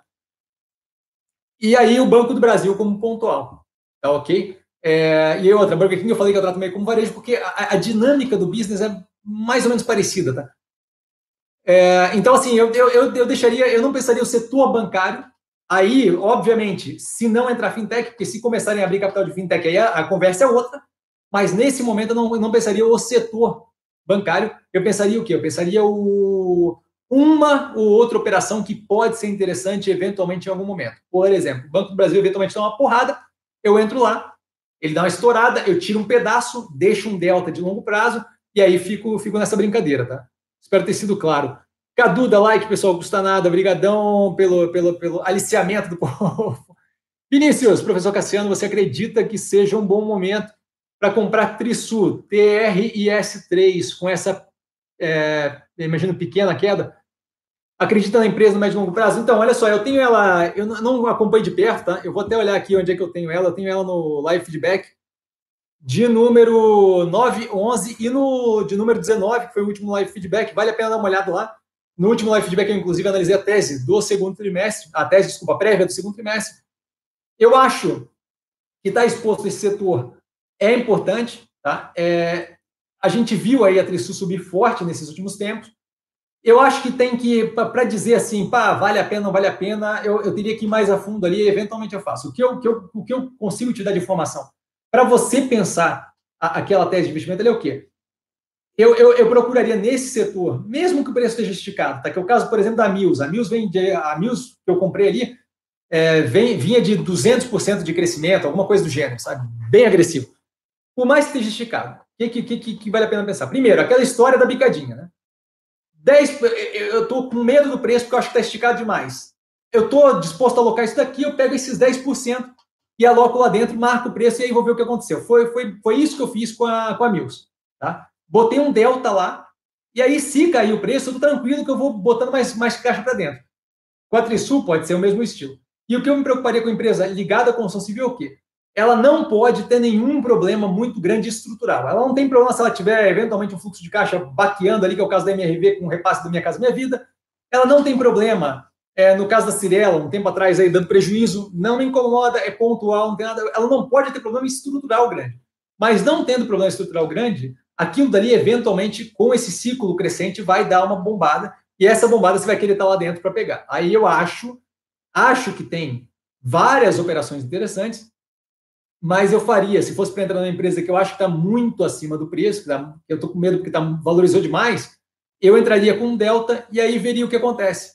Se você entrou com um delta e o negócio estourou e subiu mais, maravilha, você acertou o investimento. Se você entrou com um delta e não foi, e começou a querer cair, você está fazendo preço médio e melhorando seu preço. E a operação, como um todo, se você gosta, essa é a direção, tá? Vinícius Aliciano também, a galera, pelo like.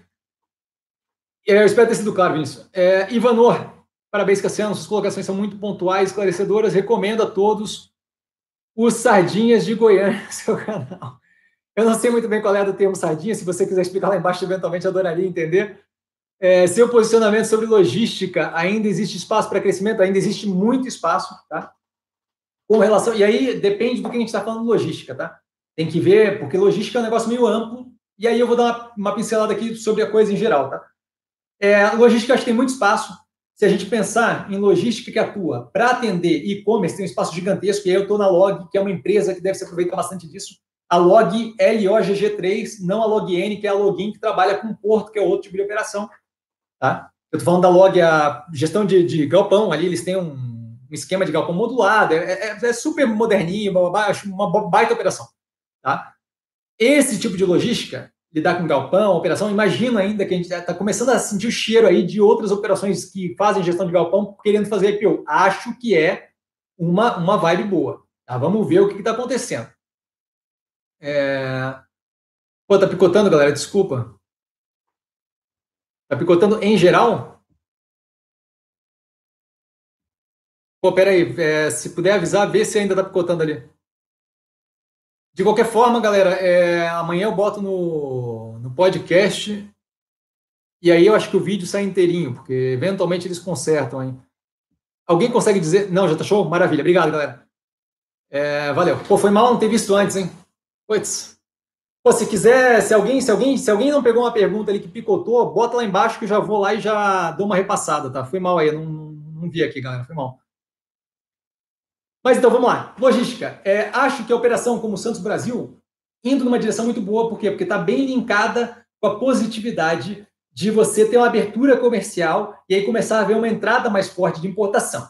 Ótimo, está alinhado com o pensamento do Ministério da Economia, eles estão conseguindo aprovar as coisas, aquilo ali é uma direção boa. Tá ok? Logística, é, trem, o caso da Rumo, eu já não vejo como uma grande operação. É, aliás, essa estão é, ali querendo atrasar a linha, a aprovação da linha da Rumo ali, né? Eu estou um pouco ansioso com isso para justamente entender o que, que o que, que, vai acontecer. Eu tenho a Rumo analisado no canal, vale a pena dar uma olhada. É uma análise um pouco mais antiguinha, de primeiro trimestre de 2019, mas eu dou a trajetória do porquê que não me agrada muito e você consegue extrapolar de como é que está hoje. Devo fazer ela de novo agora, tá? Mas eu, assim, ó, Operações de logística que se aproveitam de e-commerce, de importação, são operações que eu vejo como muito positivas. É avaliar a, a, o tipo de operação, tá? É, acho que vale a pena dar uma olhada também. É, se não me engano, é a Login, é, que trabalha com cabotagem. Cabotagem é uma coisa interessante. Não sei se é a Login ou a Wilson Santos, mas eu acho que é a Login. É, não pegaria operações que estão muito ligadas a commodity, tá? Porque se a gente vê, se a gente vê uma desaceleração lá fora e se por algum acaso essa guerra comercial do Trump começar a fraquejar, a gente vai ver uma queda no volume demandado para a logística e não pegaria, e aí entra na vibe de commodity também, relacionado a petróleo, eu acho que é um negócio meio complicado, por causa de arrefecimento e crescimento global e por aí vai. Tá? Então, esses dois aí eu não pegaria, mas em geral, ligado à importação e a e-commerce, 100%, tá? Acho que é uma ótima operação. A, meu posicionamento ali está linkado, eu queria ter pego o Santos Brasil, estaria ali compondo a carteira de um jeito mais bonitinho, mas está linkado a pela, pela log. E tem um pedaço de logística também, mas daí é um pedacinho, né? não, é, é um pedaço tão grande. A Ultrapar, através da Ultracargo, que transporta combustível, gás, por aí vai, é, é, é, outra operação também que envolve logística, mas está ali mesclada na diversificação da Ultrapar. Então, é outra operação ali que eu tenho também que, que envolve logística, que, que, que, me agrada, tá? É, Vinícius, bora prestigiar, obrigado, cara. Flávio, foi picotando, bababá, não sei o que, agora acho que melhorou, né? Já resolveu, estabilizou, maravilha. Então, tá ótimo. É, de qualquer forma, galera, depois realmente sinto muito, galera. A internet aqui tá ok, não, não deu nem aquele negócio de ah, tá travando, coisa assim. Mas vamos lá. É, cortando, cortando, cortando. Ó, oh, garoto, Flávio encontrou a solução aí. Ele saiu e entrou de novo e parou de picotar, maravilha. O outro parou, maravilha. Quais papéis estão mirados para cima. Diego perguntando. Diego, novamente, ainda vale entrar em Minerva? Diego, olha só. É, duas perguntas diferentes. É, assim, ó, papel mirado para cima. A gente tem um monte de opção, tá? É, é uma questão de como é que você está composto na carteira, porque para a gente ter uma ideia, tá? Tudo é feito de um jeito muito pessoal para cada um. Por quê? Se eu estou numa carteira que já está compradaço em varejo, o fato de mais uma de varejo estar mirada para cima não faz com que eu queira botar ela lá dentro. Por quê? Porque vai, vai craudiar num setor e aí eu estou começando a correr risco sistêmico, que é o quê? Algo que afete o varejo especificamente, como, por exemplo, recentemente, a, recentemente, algum tempo atrás, a retirada do lei do bem, da lei do bem, afeta meu portfólio como um todo, você entende? Então, assim, depende muito de o que, que você tem é, na sua carteira. De qualquer forma, no canal tem análise das minhas, das minhas empresas em carteira? As minhas empresas em carteira são todas empresas que eu vejo como possibilidade para cima, por quê? Porque senão não estaria comprado, certo? Então, assim, eu vejo como pô, mirado para cima, indo na direção certa. É, e aí, já tem ali, das, das 20 tantas que eu tenho em carteira, já só faltam duas, que é o Banco do Brasil e Guararapes, o resto está tudo com o terceiro trimestre de 2019 analisado. Operações que eu não tenho em carteira, que eu vejo com um longo prazo bem positivo, Santos Brasil, B3SA, a B3 acho que está muito bem posicionada. É, vamos lá, o que mais? Vulcabras, eu acho uma, uma, operação interessante de olhar. A VEG é uma operação que tem analisado no canal e está bem interessante, já tem o terceiro trimestre analisado. Uh, eu acho que de cabeça, deixa eu ver se tem mais alguma coisa aqui, só para dar uma olhada. Centauro deu uma esticada, mas é uma operação que eu acho interessante. É, Carrefour, eu estou começando a, a, avaliar ali para ver como é que vai, mas eu gosto da operação deles. Eu quero é, ver esse último resultado e o que eles falaram na teleconferência. Iven é uma operação que está alinhada para longo prazo, é interessante. A princípio é isso, tá? Essas que eu falei que eu, que eu, que eu gosto, que são empresas que não estão na minha carteira, porque uma hora você acaba tendo que escolher um papel e não o outro, mas são operações que eu vejo eliminadas para cima. A Minerva, eu não estou pensando em vender nada ainda. Aí eu liquidei a pontinha mais cara porque eu estou sem caixa na carteira e eu quero poder aproveitar essa oscilação dela caso ela volte a oscilar. Tá? Mas porque Minerva eventualmente é, dá, dá uma baixadinha, aí sobe de novo. A galera tende a não olhar ela, então eventualmente você pega um dia de baixo volume, de baixa que aumenta a volatilidade, ela queda forte às vezes, sobe, no mesmo dia ela oscila bastante. Eventualmente, né? Hoje, por exemplo, deu um estouro. É, eu, eu costumo falar? Ah, vale a pena entrar ou não? Eu estou comprado, tendo um lucro considerável ali dentro, e eu não penso em vender. Todo dia que eu não vendo aquilo ali, é como se eu estivesse comprando lá de novo, porque eu tenho a opção de sair com lucro embolsar aquilo. Eu não estou saindo, é como se eu estivesse comprando lá de novo. Então, eu estou comprando ela diariamente e não penso em sair tão cedo certo? Porque eu podia sair ele nos 13 e pouco, liquidar tudo, cair fora e ponto. Mas eu acho que vale continuar com ela mesmo nos 13 e pouco. acho que tem bastante espaço para aquela ação ainda. Acho que ela tem um potencial enorme. Acho que o setor ainda tem muita coisa para estabilizar ali. E eu vejo ela, pode, a gente está trabalhando com Minerva com 3,8 vezes de alavancagem, né? Dívida líquida sobre EBITDA de 3,8. É grande. Imagina a hora que aquilo ali começar a reduzir. Sabe? a brincadeira fica diferente. É, imagina final do ano agora quando sair a joint venture lá na China. Brincadeira diferente. Ah, tem a posição ali que é a possibilidade do IPO. Brincadeira diferente. Então, assim, tem muita coisa para acontecer, tá? Eu vejo ali como a tese continua muito positiva, a derivada continua muito positiva. Então, eu estou muito tranquilo ali dentro. Rogério, você não acha que o setor de construção já está muito esticado? Não, não acho. Eu acho que ele, ele, ele apanhou demais é, por muito tempo, tá ok? E além dele ter apanhado demais por muito tempo, a gente vê que o que agora é que começou um ciclo. Então aquele resultado não está nem de fato batendo nas empresas, tá? Não está nem batendo nas ações. A gente começou agora a ver melhor resultado de emprego no setor de construção nos últimos sete anos. Está começando a querer virar. Está começando a querer ir na direção certa. Então a gente nem viu ainda, por exemplo, o consumo no Brasil reagir. A gente nem viu o capital, o capital estrangeiro estava fugindo para caramba até agora pouco.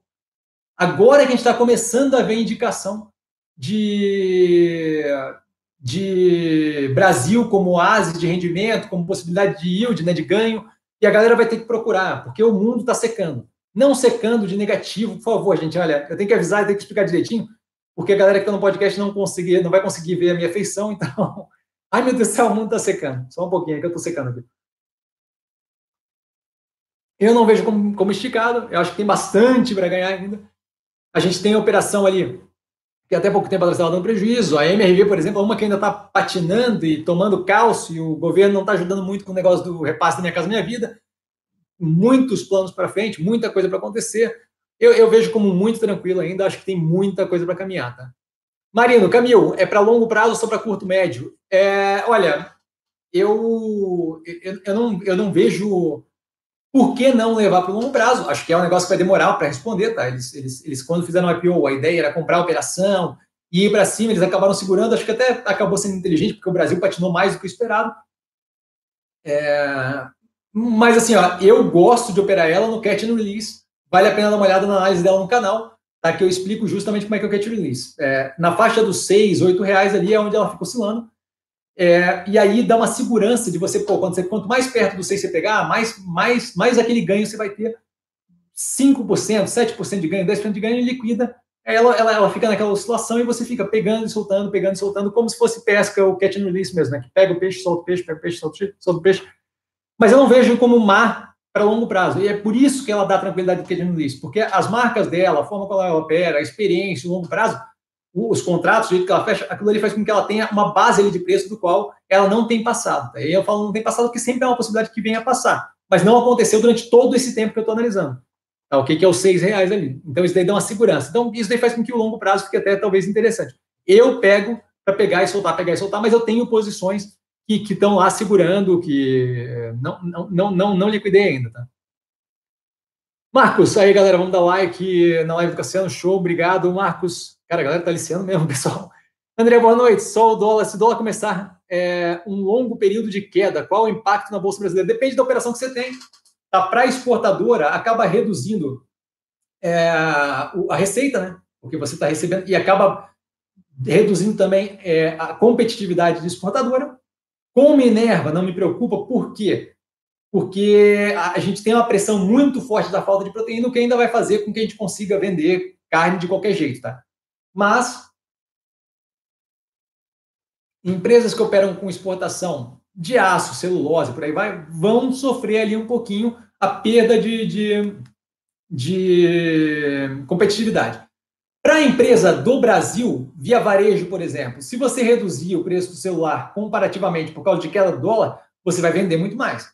Então, varejista vai vender violentamente, especialmente quem vende importado.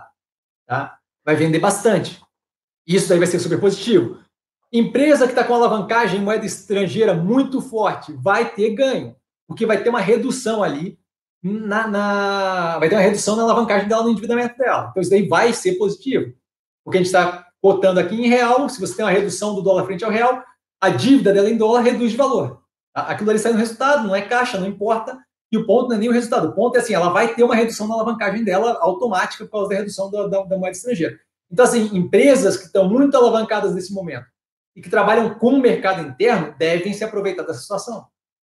Alavancada, eu quero dizer, em moeda externa. Só não entendo muito bem quem é a empresa que vai se alavancar em moeda externa para trabalhar mercado local. E aí é outro esquema, tá? Empresa que recentemente captou lá fora, pegou é, e converteu a grana para cá, porque lá fora os juros é mais baixo, não sei o quê, é uma empresa que pegou a grana com 4,24 reais, é, 3,80, entre 3,80 e 4,20 o dólar para o real, jogou o dinheiro para cá, transformou para real, e aí vai ver o que? A dívida que ela captou naquele preço ter um ganho cambial violento. Mas, assim, é, novamente, caso a caso, sabe? E aí, caso a caso, é, eu não pensaria bolsa de valores, eu pensaria o quê? Eu pensaria os ativos que eu tenho na, na, na carteira. Por quê? Porque cada ativo vai responder diferente e já tenho isso daí em consideração, já pensando ali para como é que vai ser. Mesma coisa, eu estava comprado em Malha Metal Leve no começo do ano. O que, que eu falei para vocês já desde o começo? Pô, ó, isso daqui, assim que começar a abertura de mercado, de querer reduzir taxa de importação, eu estou fora. Por quê? Porque daí a coisa vai mudar para ela. Para os outros, melhora. Via varejo, por exemplo, é uma que vai, deve melhorar.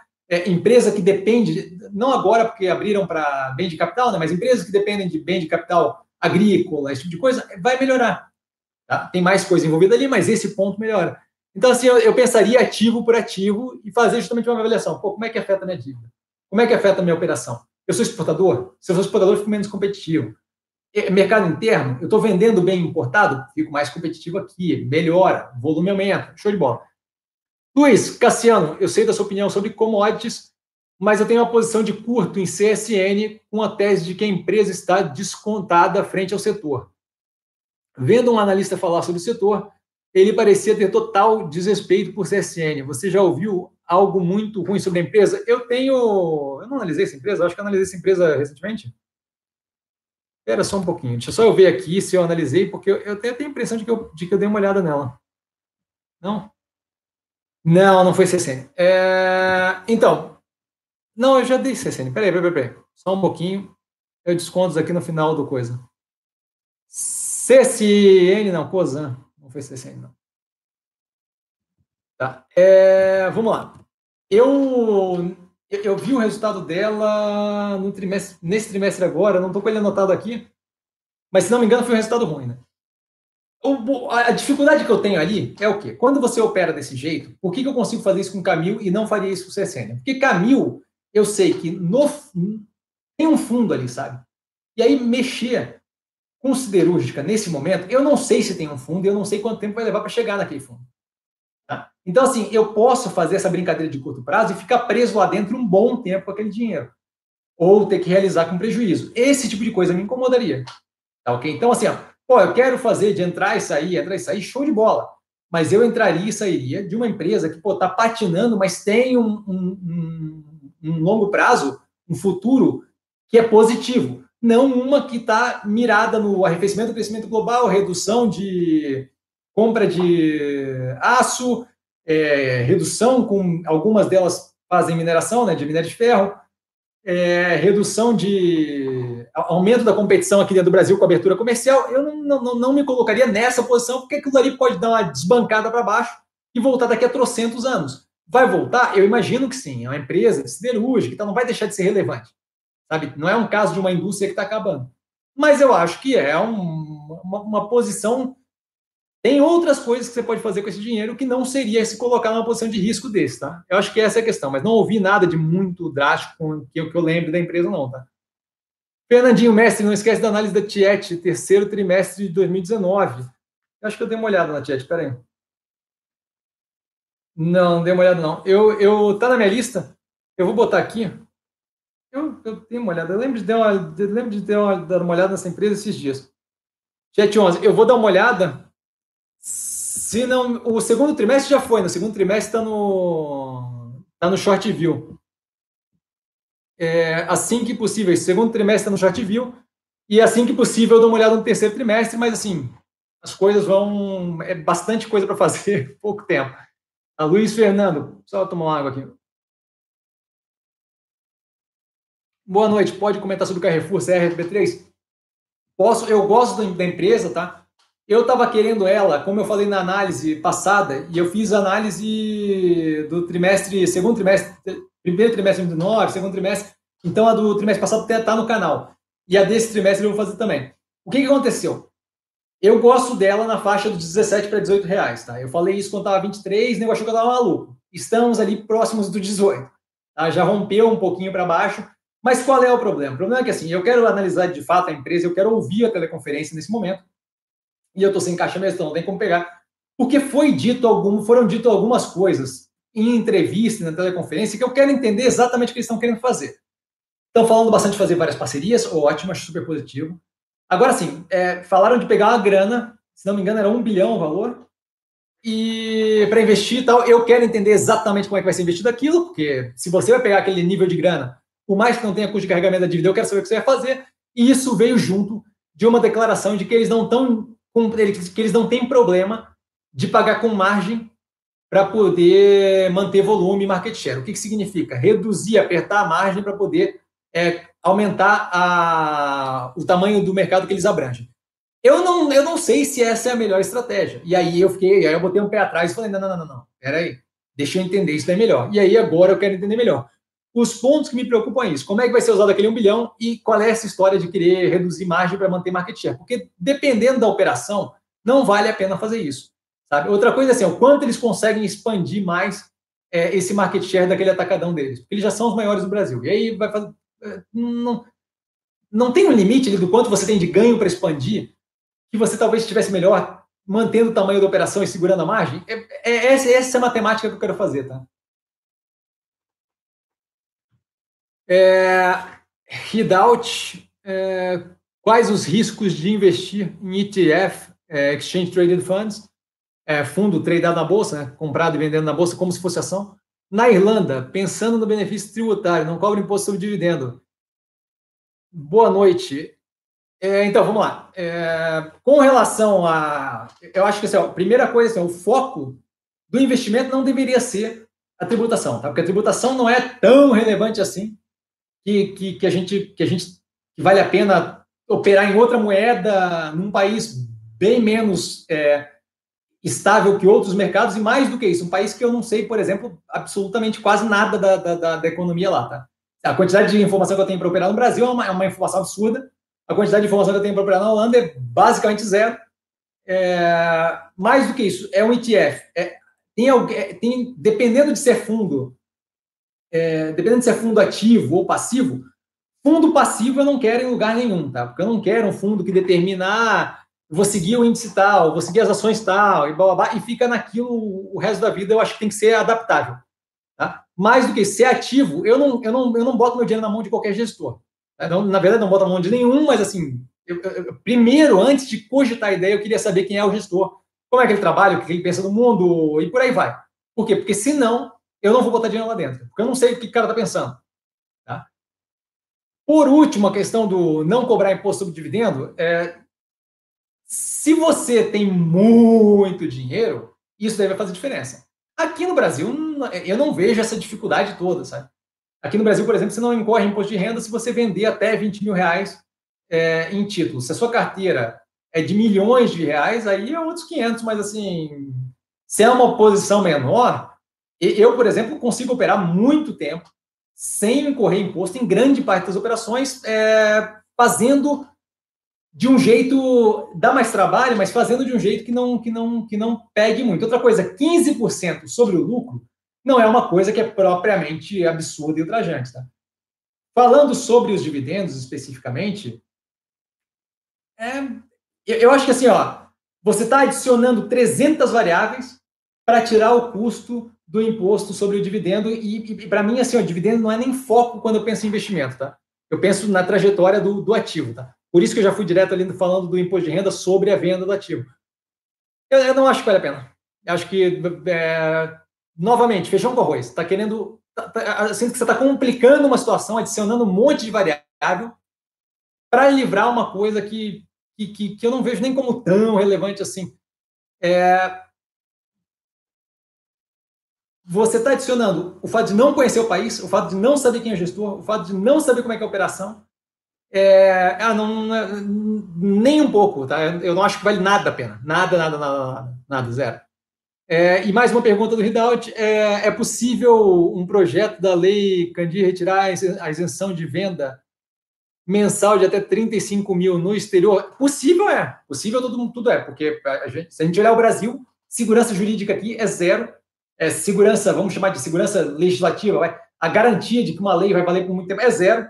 Então, assim, possível é. Eu pensaria, então, qual é a capacidade que eu tenho de avaliar o acontecimento daquilo ali? É muito pequeno, sabe? Então, assim, isso aí vai depender de, de, negociação, de lobby de exportador, vai depender de como é que está o Congresso, vai depender de quais os, os projetos que estão rolando. Se você tem, agora a gente tem, por exemplo, vários projetos econômicos, várias, alguns deles PEC. Não é o momento que vão discutir picuinha. Então, assim, ou teria que entrar jabuti ali no meio daquilo tudo, ou não vai acontecer. Então, assim, eu acho que a capacidade de avaliar isso é muito, muito, muito pequena, a capacidade de, de, de falar, não, vai para lá ou vai para cá. Então, eu, eu, eu, tiraria isso da cabeça, porque é, você vai ter. Na, na sua avaliação, considera como uma possibilidade, e aí não opera ativo que te deixa desconfortável com isso. Porque querer adivinhar se vai ou não vai, amigo, como tem, tem jornalista que gosta de dizer que eu acho engraçado. É, eles falam que, pô, no Congresso brasileiro, o mais bobo lá voa, sabe? Voa, da, da, da cambalhota voando no céu. Então, assim, é, é, complicado dizer esse tipo de coisa. A gente tem grupo de lobby também, que é uma coisa forte, especialmente exportador. É, eu escutei uma entrevista hoje com, com um senador sobre essa, no, no, no Notícias Agrícolas, sobre essa questão da Lei Candir. É, é pouquíssima visibilidade, tá? Tony Regi, olá. É, sobre a estratégia em ultrapar, né, o GPA 3 ainda vale um complemento na posição ou já foi e agora é olhar outras oportunidades para entrada? Obrigado, boa noite. Então, Tony, se você vai fazer preço médio para baixo, show de bola. Se você vai fazer preço médio para cima, vamos olhar outra coisa. Tá ok? Aquilo ali pode voltar a oscilar para baixo. Eu, por exemplo, não esperava esse resultado positivo, tão positivo, tão agora de cara. Então, assim, pode voltar a oscilar para baixo. Fazer preço médio para cima é piorar a sua, a sua posição. Tá? Eu não acho que vale a pena de piorar a posição. Acho que vale a pena a gente ir na direção contrária preço médio para baixo. Vamos, vamos reduzir o preço médio. Se não, não falta operação interessante no mercado. Ah, Cassino, mas está tudo muito caro. Qual que você gosta bastante? Pô, eu gosto disso aqui, mas eu sinto que está caro. Show de bola. Bicadinha de 10%, segura os 90% que você teria para alocar e vê como é que ela reage. Bobear ali, você começa a construir um preço médio. Ou bobear, você acerta de primeira, aquilo ali estoura e aí a gente passa para olhar para outra. Tá ok? Então não preocuparia em ficar aumentando posição para fazer preço médio para cima, tá? Preço médio para baixo. Vamos melhorar esse preço não piorar, ok? Aí a galera me dando feedback da travada. É, vamos lá. Rogério, live bombando, parabéns. Lembro que lembro quando ficava 10 e 15 pessoas sabendo. Pois é. E já dava trabalho, né? já era bastante gente falando. Heracles, é, boa noite, Cassiano. Obrigado pela live, eu agradeço, cara. César Ribeiro, o que você acha da frase, frase 3? Eu acho que é melhor, a frase trabalha com equipamento né, para autopeça, é, sobre a galera que não conhece. Eu acho melhor operar ela através da, da Randon, tá, que é a controladora com 82,5%, se não me engano, alguma coisa assim, um número alto assim de, de, de ações. A frase tem pouca é, tem pouco, tem um volume mais baixo no mercado. Cheguei a pensar em operar ela no começo do ano, mas acabei não conseguindo entrar no preço que eu queria. E, e foi bom, porque eu ia me desfazer logo na sequência por causa da mesma questão da malha. Tá? A empresa trabalha com autopeça, a gente tem um momento de abertura, é, de abertura de mercado. A autopeça é uma das da, da, dos setores que deve ser afetado. Entrando nessa competição, querendo ou não, ou ela vai é, ter, ter, sentir pressão no volume, ou ela vai sentir pressão na margem, de qualquer forma, para a empresa como um todo não é positivo naquele primeiro momento. A empresa opera super bem, mas se o mercado muda, ela pode ser a melhor empresa operadora do mundo, que não, não importa, sabe? Se entrar mais competição, ela vai sentir aquilo ali. E aí, ela sentindo aquilo ali, pode vir a afetar, pode vir, não. Com certeza vai vir a afetar o preço de forma negativa, e aí a gente tem aquela questão de custo de oportunidade. Eu posso botar uma operação que eventualmente vai passar por uma situação é, uma situação mais apertada, mais, mais, mais prensada ali, ou eu posso botar em outras operações que estão justamente numa direção é, oposta, né? indo numa direção de melhoria de mercado, de melhoria da operação. Não, não, não operaria ali, e se fosse operar, operaria pela Randon, tá ok? É, Fernandinho Mestre, pode comentar novamente o GPA que travou antes? Acredita que no resultado do quarto trimestre de 2019, é, qual poderá ser o evento específico da operação da companhia, seja principal para observar na evolução. Valeu, vamos lá. Então, gostei da, da pergunta, Fernandinho, porque não focou no número do resultado, focou em como é que a gente está olhando o resultado, show de bola.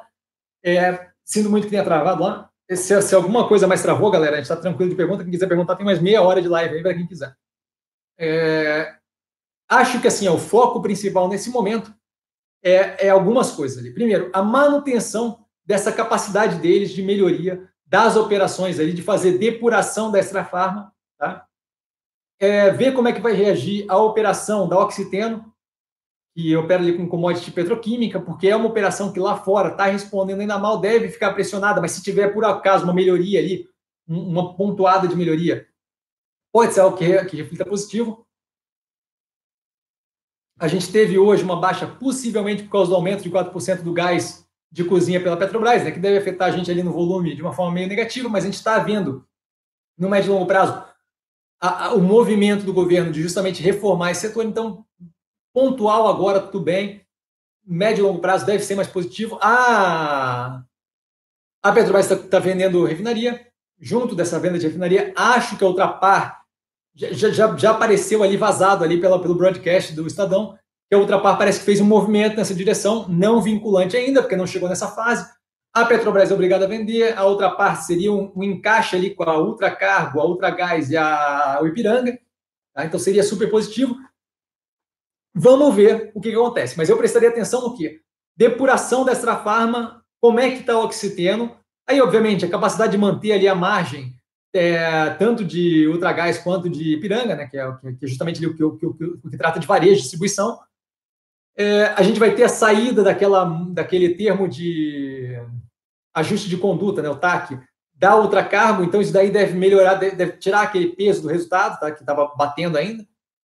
É, mas eu focaria muito mais ali é, em, em, o que, que é. Quais são, a, não tanto no resultado, mas assim, qual é a capacidade e a velocidade que vai passar essas reformas no setor, que eu acho que isso daí é um, é um nossa, vai, vai ser um divisor de águas violento, e justamente como é que anda a venda da refinaria da Petrobras e se a gente está com chance, se a gente está indo na refinaria certa, qual é a competição e por aí vai, tá? Esse é o foco que eu teria, tá ok?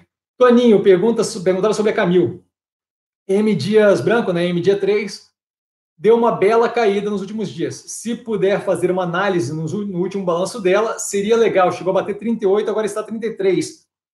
Então, é, eu, eu, tenho a análise da M Dias Branco, eu não sei se foi feita já nesse. Deixa eu só ver aqui no meu negocinho é, se foi feita já nesse. Não, não, não peguei a M Dias Branco ainda, tá? Eu vi o resultado, não, não foi bom, né? É, eu acho que assim, a, a, a, a falta de previsibilidade, desculpa, rolou tudo aqui. A falta de previsibilidade do preço do trigo, a possibilidade de uma tributação em cima da exportação agrícola argentina para tentar cobrir, é, resolver o, o, o, fiscal deles agora, e a Argentina exporta bastante trigo para cá, pode trazer um aumento do, do preço do trigo.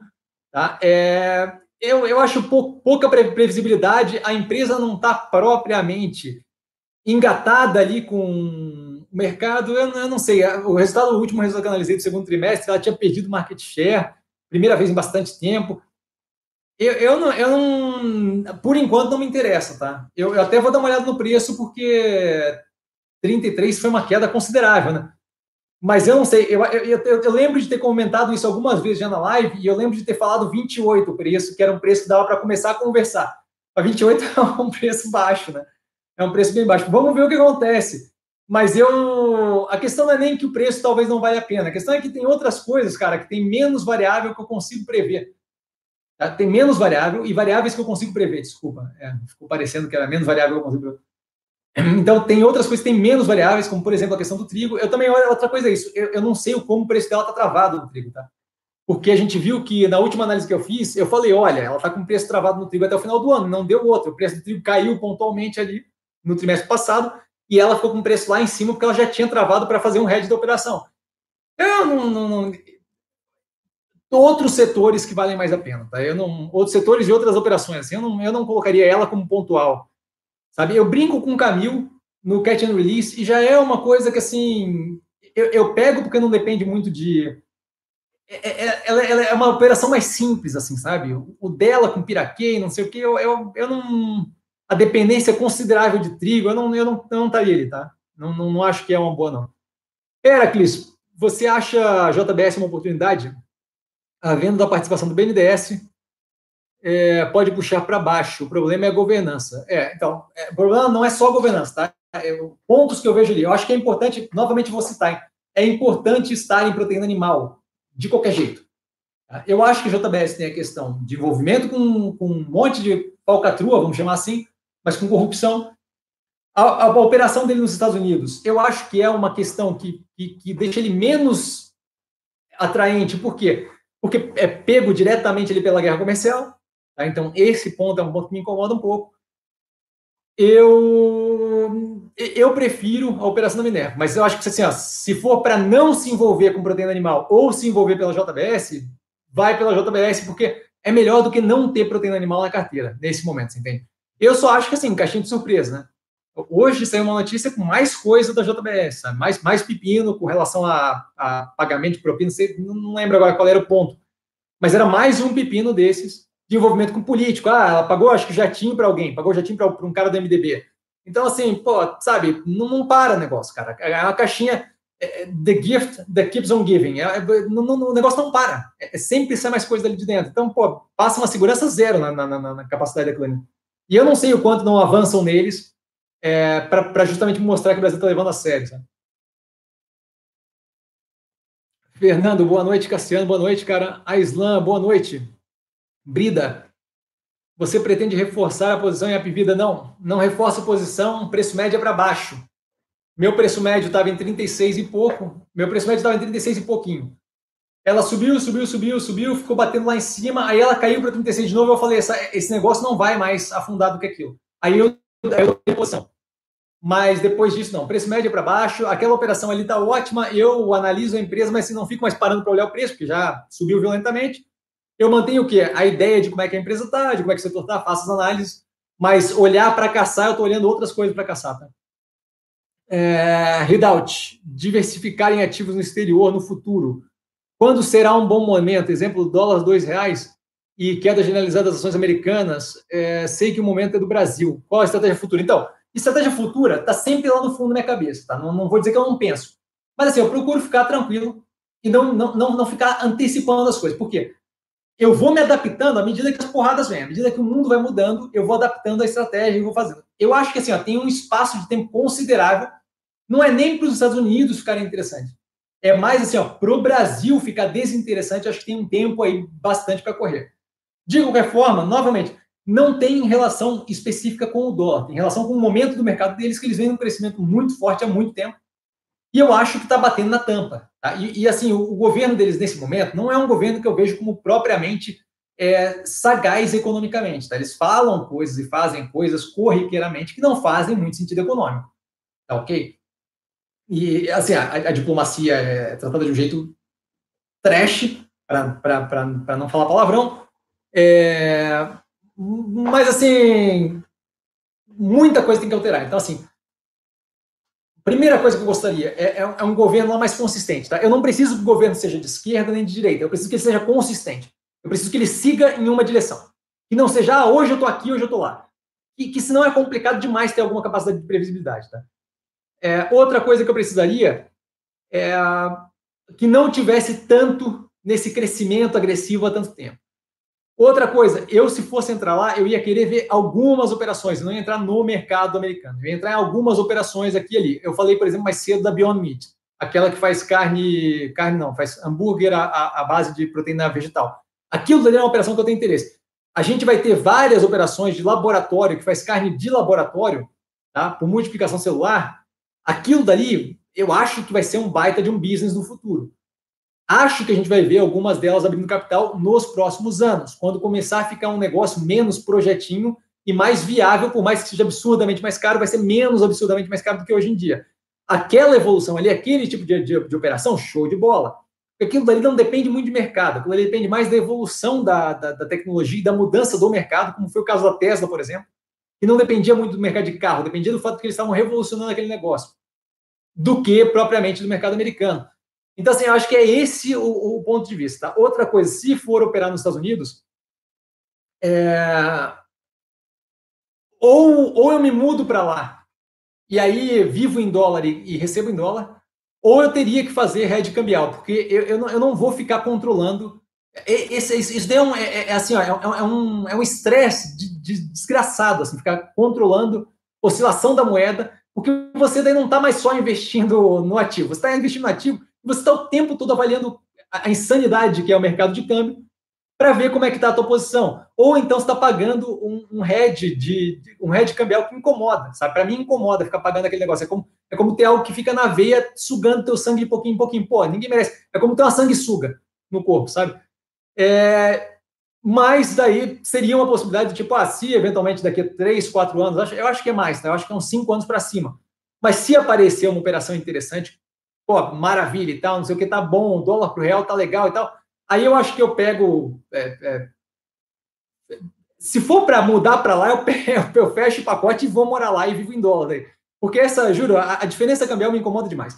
Se o volume monetário que eu tiver for muito grande, aí eu opero globalmente e aí o, a, a, conversa é outra. Mas aí, meu amigo, eu vou ficar divagando aqui e viajando em coisa que tá. Ixi, tem, tem, tem, tem, tem tempo para pensar nisso ainda, tá? Mas eu não vejo isso acontecendo nos próximos três anos. Tá? Eu acho que o Brasil vai ficar muito interessante por um bom tempo. É, pelo menos até a eleição de 2022, e dependendo de como a gente chegar lá, eu vejo, por exemplo, assim, por enquanto, neste momento, eu vejo ali o Dória com uma boa chance de, de, de, de evoluir neste momento. Temos pouquíssima informação, é 2022 que eu estou falando, mas nesse momento eu vejo o Dória com um posicionamento é, bem numa ideia, numa, numa direção que pode ser positiva para ele. Ele entrando, eu vejo meio uma manutenção da política econômica, manutenção da, não dos modos e costumes aí, que eu acho que ele, é, ele tem outra vibe, mas assim, e acho até que é, vai numa direção positiva, mas assim, a política econômica eu acho que vai ser muito próxima do que a gente tem hoje. E aí isso daí dá uma, uma noção de continuidade de ciclo por mais uns quatro anos, e a gente ganha mais um espaço para correr, sabe? Então acho que por enquanto é Brasil, tá? É, Ridalt, poderia falar um pouco sobre Maxion Yosp, MYPK, e é Yosp Maxion, acho. Eu sempre falo, é, eu sempre falo ao contrário. Valeu. Mesma coisa da malha metal leve, tá? Para mim, o mesmo problema. É, é, autopeças, a parte dela que tem de que está lá fora, a parte dela que opera lá fora, vai sofrer com arrefecimento do crescimento global. Aí tem que ver com quão grande é a operação dela lá fora, o quanto ela poderia, talvez, ganhar market share por competição. Isso daí pode ser um diferencial.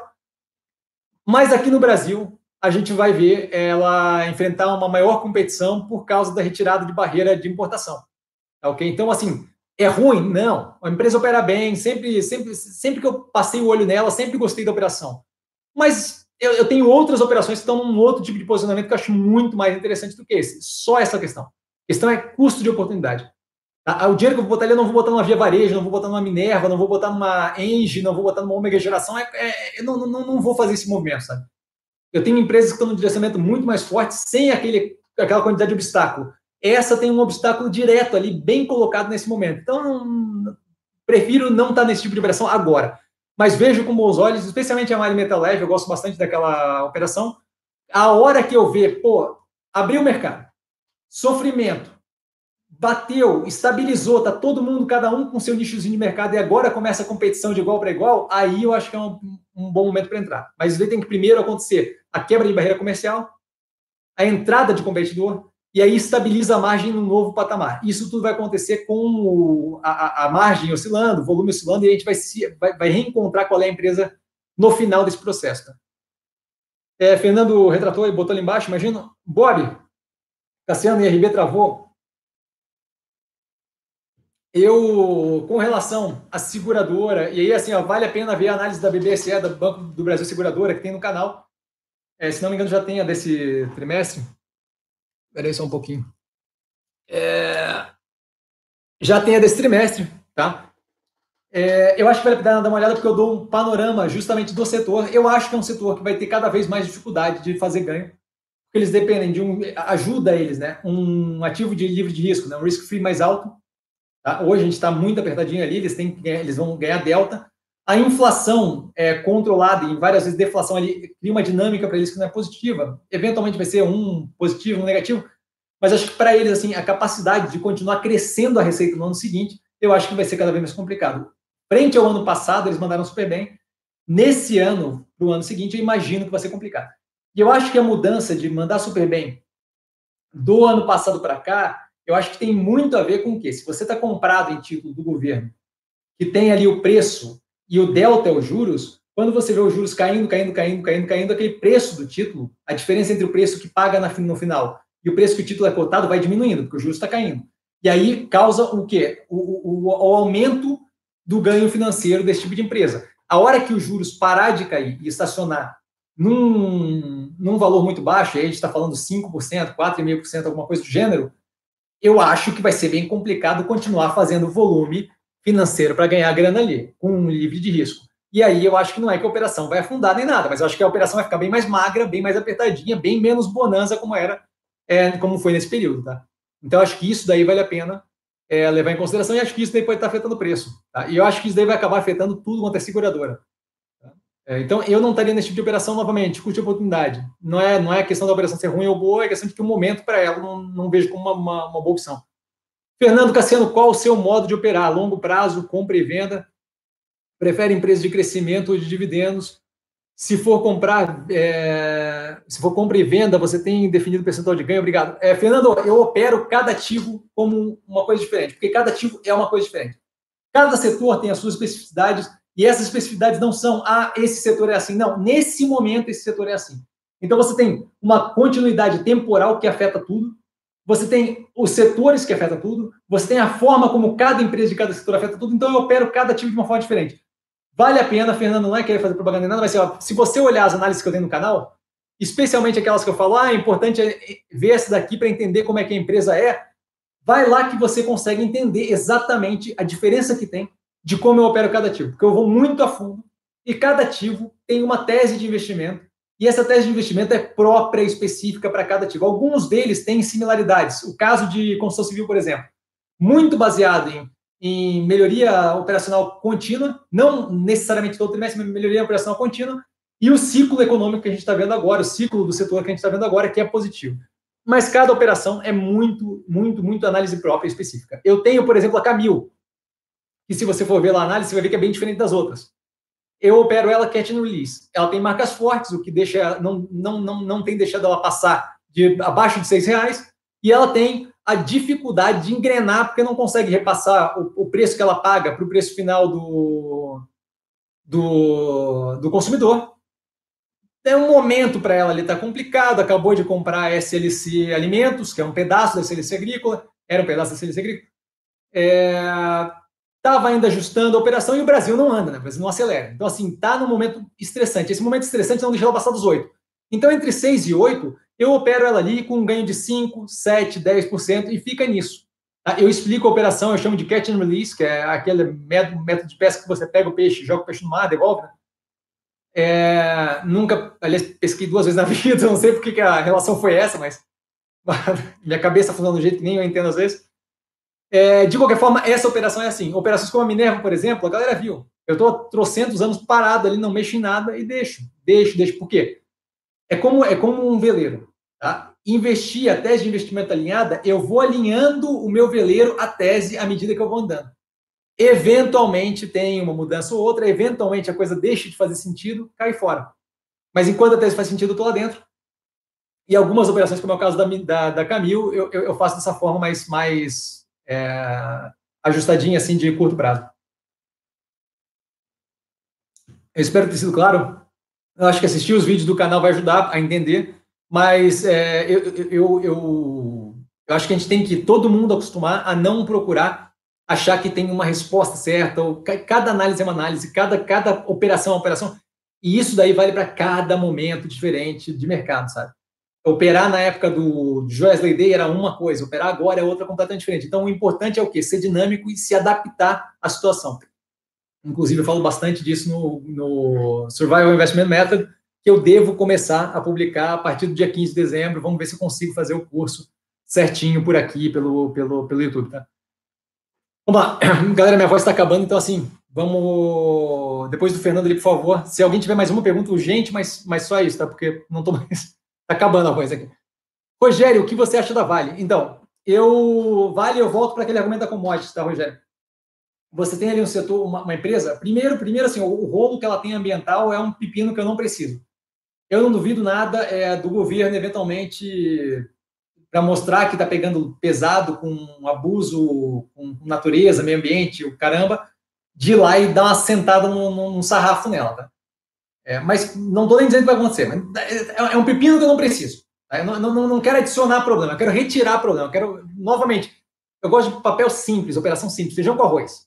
Tá? Aventura, Vegas, Texas Hold'em, flare com garrafa e fazer drink. O, o, investimento eu quero sem emoção nenhuma, eu quero o mínimo de emoção possível.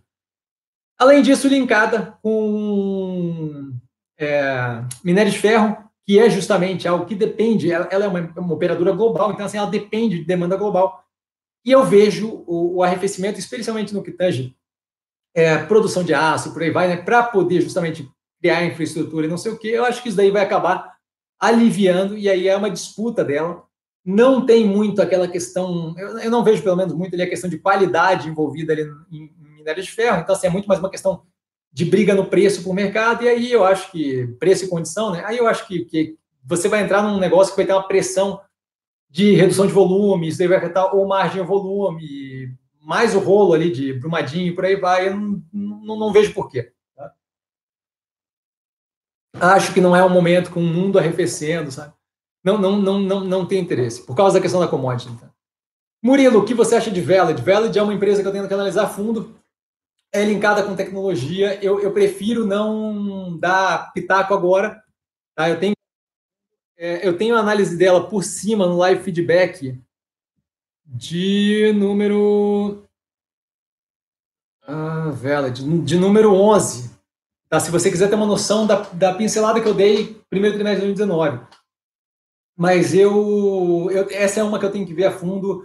Eu, eu tenho questões, por exemplo, com o fato de é, tecnologia não ter barreira geográfica. Tá? Mas aí tem o custo de alteração da tecnologia. Isso tudo tem que entender e ver exatamente qual setor ela está inserido é mais do que margem. A operação dela roda bem, é mais do que margem. A questão é mais comercial e mais do business que ela faz, tá? Essa é a parte que eu tenho que entender. E aí eu sinto muito, eu vou ficar te devendo, Murilo, eu vou ter que ir mais a fundo ali. Eu não tenho nenhuma empresa de tecnologia no Brasil, tá? Até porque o Brasil é, não é propriamente conhecido por tecnologia. Tirando fintech, tirando agri, agritech, agri, agritech, o Brasil não é propriamente conhecido por tecnologia. Então esse setor aí, eu, eu, eu teria que, para ficar confortável, eu teria que ir muito mais a fundo, tá? Wellington, boa noite, mestre. Quantos ativos você tem em carteira? Você acredita nessa teoria de quanto mais ativos na mais na média ficamos? É, Wellington, assim, ó, eu tenho 21, se não me engano, 21 ou 22, o número é esse. Eu não vou contar aqui que, que vai ficar ridículo ficar contando 20 ativos aqui, mas é entre 20 e 22, tá? Nesse momento. É, eu, eu, assim, ó, não é questão de acreditar ou não, tá? Ter uma carteira diversificada é interessante para é, se proteger de risco sistêmico, aproveitar o máximo possível operações em setores diferentes, ter uma capacidade de jogar a tua carteira mais posicionada para lá, mais posicionada para cá, de uma forma é, que não vai te afetar numa raquetada só.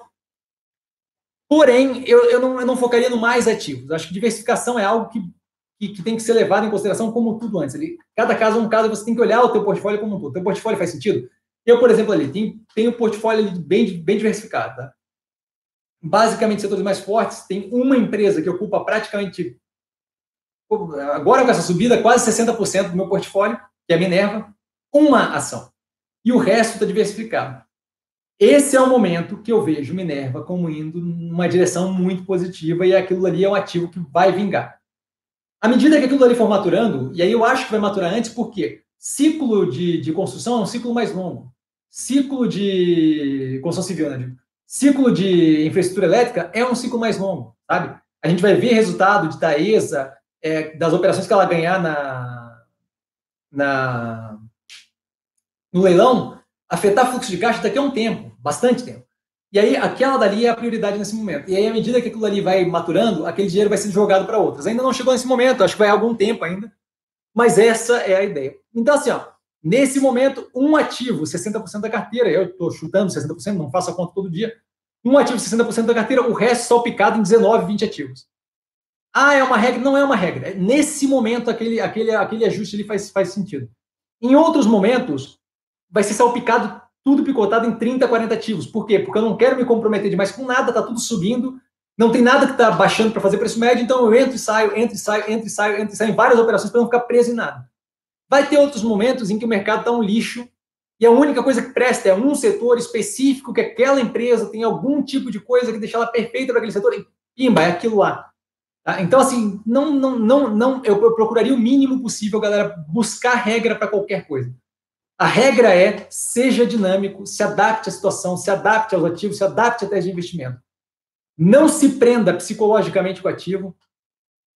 O mundo mudou, meu amigo, o mundo mudou. Eu adorava, adorava Malha Metal Leve. Eu queria ficar lá. Ela, ela, eu, eu peguei ela 21 e alguma coisa, se não me engano, 22. Ela subiu a 28, eu não vendi. Ela caiu para próximo dos 22 de novo. Aí bateu nos 24 ali. Ela abriram, fizeram aquela questão lá de abrir mercado, o acordo do, da União Europeia. Eu falei, ah, depois desse acordo, o vai abrir tudo. E aí não deu outra, começaram a querer abrir ali, o, tirar portaria para tirar imposto de importação e blá, blá, blá, não sei o quê. Aí eu caí fora com 24. Aí eu poderia ficar do tipo assim, ah, mas bateu 28, vamos esperar bater 28 de novo. Cara, não, não, o cenário mudou, meu amigo. Esquece, não é mais aquele ativo, é outro ativo agora. Agora o ativo é um ativo que está no mercado, que vai abrir e ela vai sentir pressão. Eu não quero estar ali dentro na hora que o negócio acontecer. Então cai fora. Ah, mas o lucro podia ter sido muito maior. Não foi. Sinto muito, acontece. O mercado mudou. O timing não foi bom, o mercado mudou, acontece. Mas o, é importante ser realista e olhar a situação como ela é, baseada em fato, não baseado no que você gostaria que fosse, nem no que o Joãozinho falou.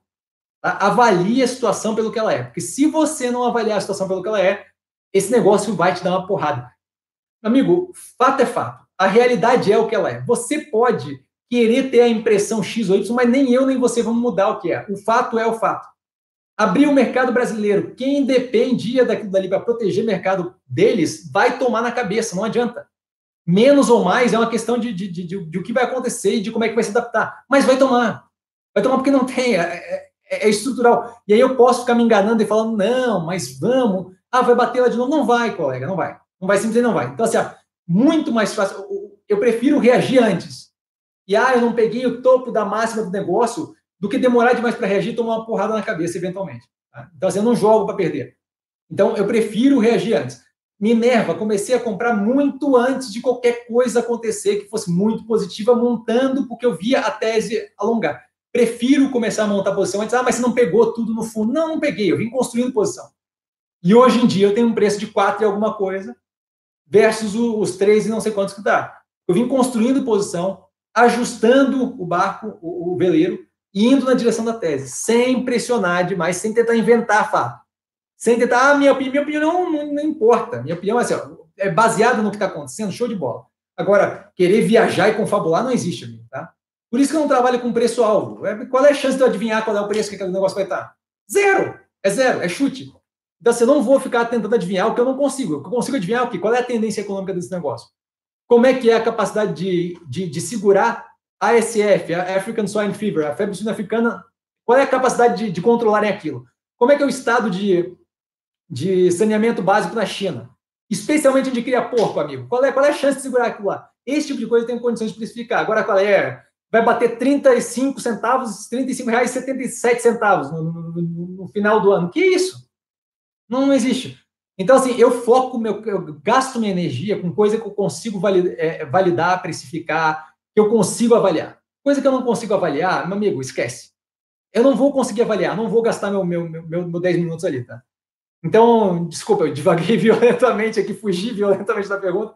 O ponto é, não importa quantos ativos você tem. É importante que seja o mais diversificado que pode, dentro da possibilidade que você tem. Querer diversificar. O mercado está um lixo e tem um setor que está indo bem, exportador de commodity X, porque começaram a, usar papel higiênico violentamente demais na China, porque o nego adorou aquilo, e aí o setor de celulose está ótimo, mas o Brasil está um lixo. Eu não vou diversificar se, se o resto está um lixo, cara. Não faz sentido, você entende? Tem um setor pontual, é aquele setor, ponto, acabou. É aceitar o que o mercado te dá, a informação que o mundo te dá, o que está acontecendo. Querer brigar com realidade é coisa de maluco, só não, não dá resultado positivo. Tá? Então, assim, aceitar a realidade é, é, é a melhor coisa que qualquer pessoa faz. Outra coisa assim, ah, mas você não, não gosta muito daquele ativo, mas o Cassiano falou que vai dar certo. Amigo, se você não vai aguentar a hora que o negócio derreter, não entre. Não entre. Porque, mais um fato, tá? O fato é, você não está confortável, você não vai conseguir segurar, não importa o que eu fale. A hora que o bicho pegar, vai dar pavor. Então, entre em ativos que te deixam confortável. Tá? Ativos que façam sentido. Ah, o setor de não sei o quê, leque, o setor de não sei o quê pode estar tá ótimo. Tá? O setor de não sei o quê pode ser ótimo. A gente viu o setor de, de frigorífico, agora está super bem, passar por um perrengue tempos atrás pontual. Minerva estava indo ok, um pouco alavancada, em 2017 agora. É, JBS tomando a cabeça com a carne fraca, BRF com uma uma, uma, um monte de, de, de, pepino com gestão. Então, assim, não adianta, sabe? O, o setor não fala por todos os ativos. É, é, tem que ver o pontual, tá ok? É, Fernando, vou ver os vídeos sim, obrigado, eu que agradeço. Cara, Wellington, a Vida, ainda dá para entrar a, mesmo ponto da Minerva. Eu estou comprado lá dentro, não vou me desfazer tão cedo. Nem começou a afetar o resultado da São Francisco. São Francisco, Grupo São Francisco que compraram, que está explicado na análise a fundo, 26 minutos, se não me engano, de análise do. Acho que o primeiro trimestre ou o segundo trimestre de 2019, acho que é o primeiro trimestre de 2019. Está explicado a fundo lá. A São Francisco, Grupo São Francisco nem foi ainda acoplado no resultado. Vai ser acoplado a partir de agora, no quarto trimestre, que a gente vai começar a ver os números ali. Então tem muita coisa para afetar, tem muita coisa para crescer ainda. Eles estão agressivamente indo para cima, a empresa da operação roda super bem. Médio e longo prazo está lindo para mim. Eu tô lá dentro, não penso em desfazer tão cedo. E aí, para fechar, a última pergunta. Juliano, grande Cassiano, alguma opinião a respeito da entrada do Bloomberg, o, o ex-prefeito de Nova York, né, na disputa eleitoral, Michael Bloomberg?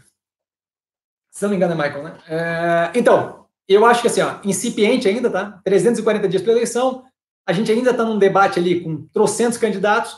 Gosto do movimento do Pete Buttigieg, que está indo numa direção bem legal, tá crescendo forte ali. Eu, eu, eu acho ele, como candidato, uma posição forte.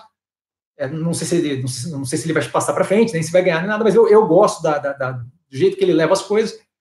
É, o Bloomberg, eu acho que ele acaba ajudando pela grana que ele está tocando para queimar o Trump. Então, assim, isso daí acaba ajudando os democratas nesse direcionamento de é, jogar no ventilador uma, tudo que ele puder de podre com relação ao, ao, Trump, ele vai jogar. Então, assim, isso daí é, acaba, querendo ou não, eu não, não com o core, não com a galera que vai votar no Trump, independente do que aconteça, mas com a galera que está indecisa, aquela galera ali mais de centro, esse povo pode efetivamente é, ter aí uma, a, a, a, opinião afetada por essa grana que ele vai jogar lá. Ele tem bala na agulha, acho pouquíssimo provável e acho descasado com a realidade um bilionário ser eleito Tá? Mas, assim,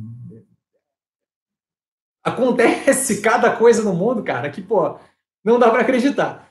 Então, assim, eu acho que, que não, não chega a ter muita relevância, mas, novamente, esse tipo de coisa, 340 dias de eleição, ainda nem começou, de fato, a, a, a chegar ali, está tá perto das primárias, mas ainda não foi o momento, ainda está em debate, 300 pessoas no, no, negócio, nem depurou ainda aquela quantidade de candidatos.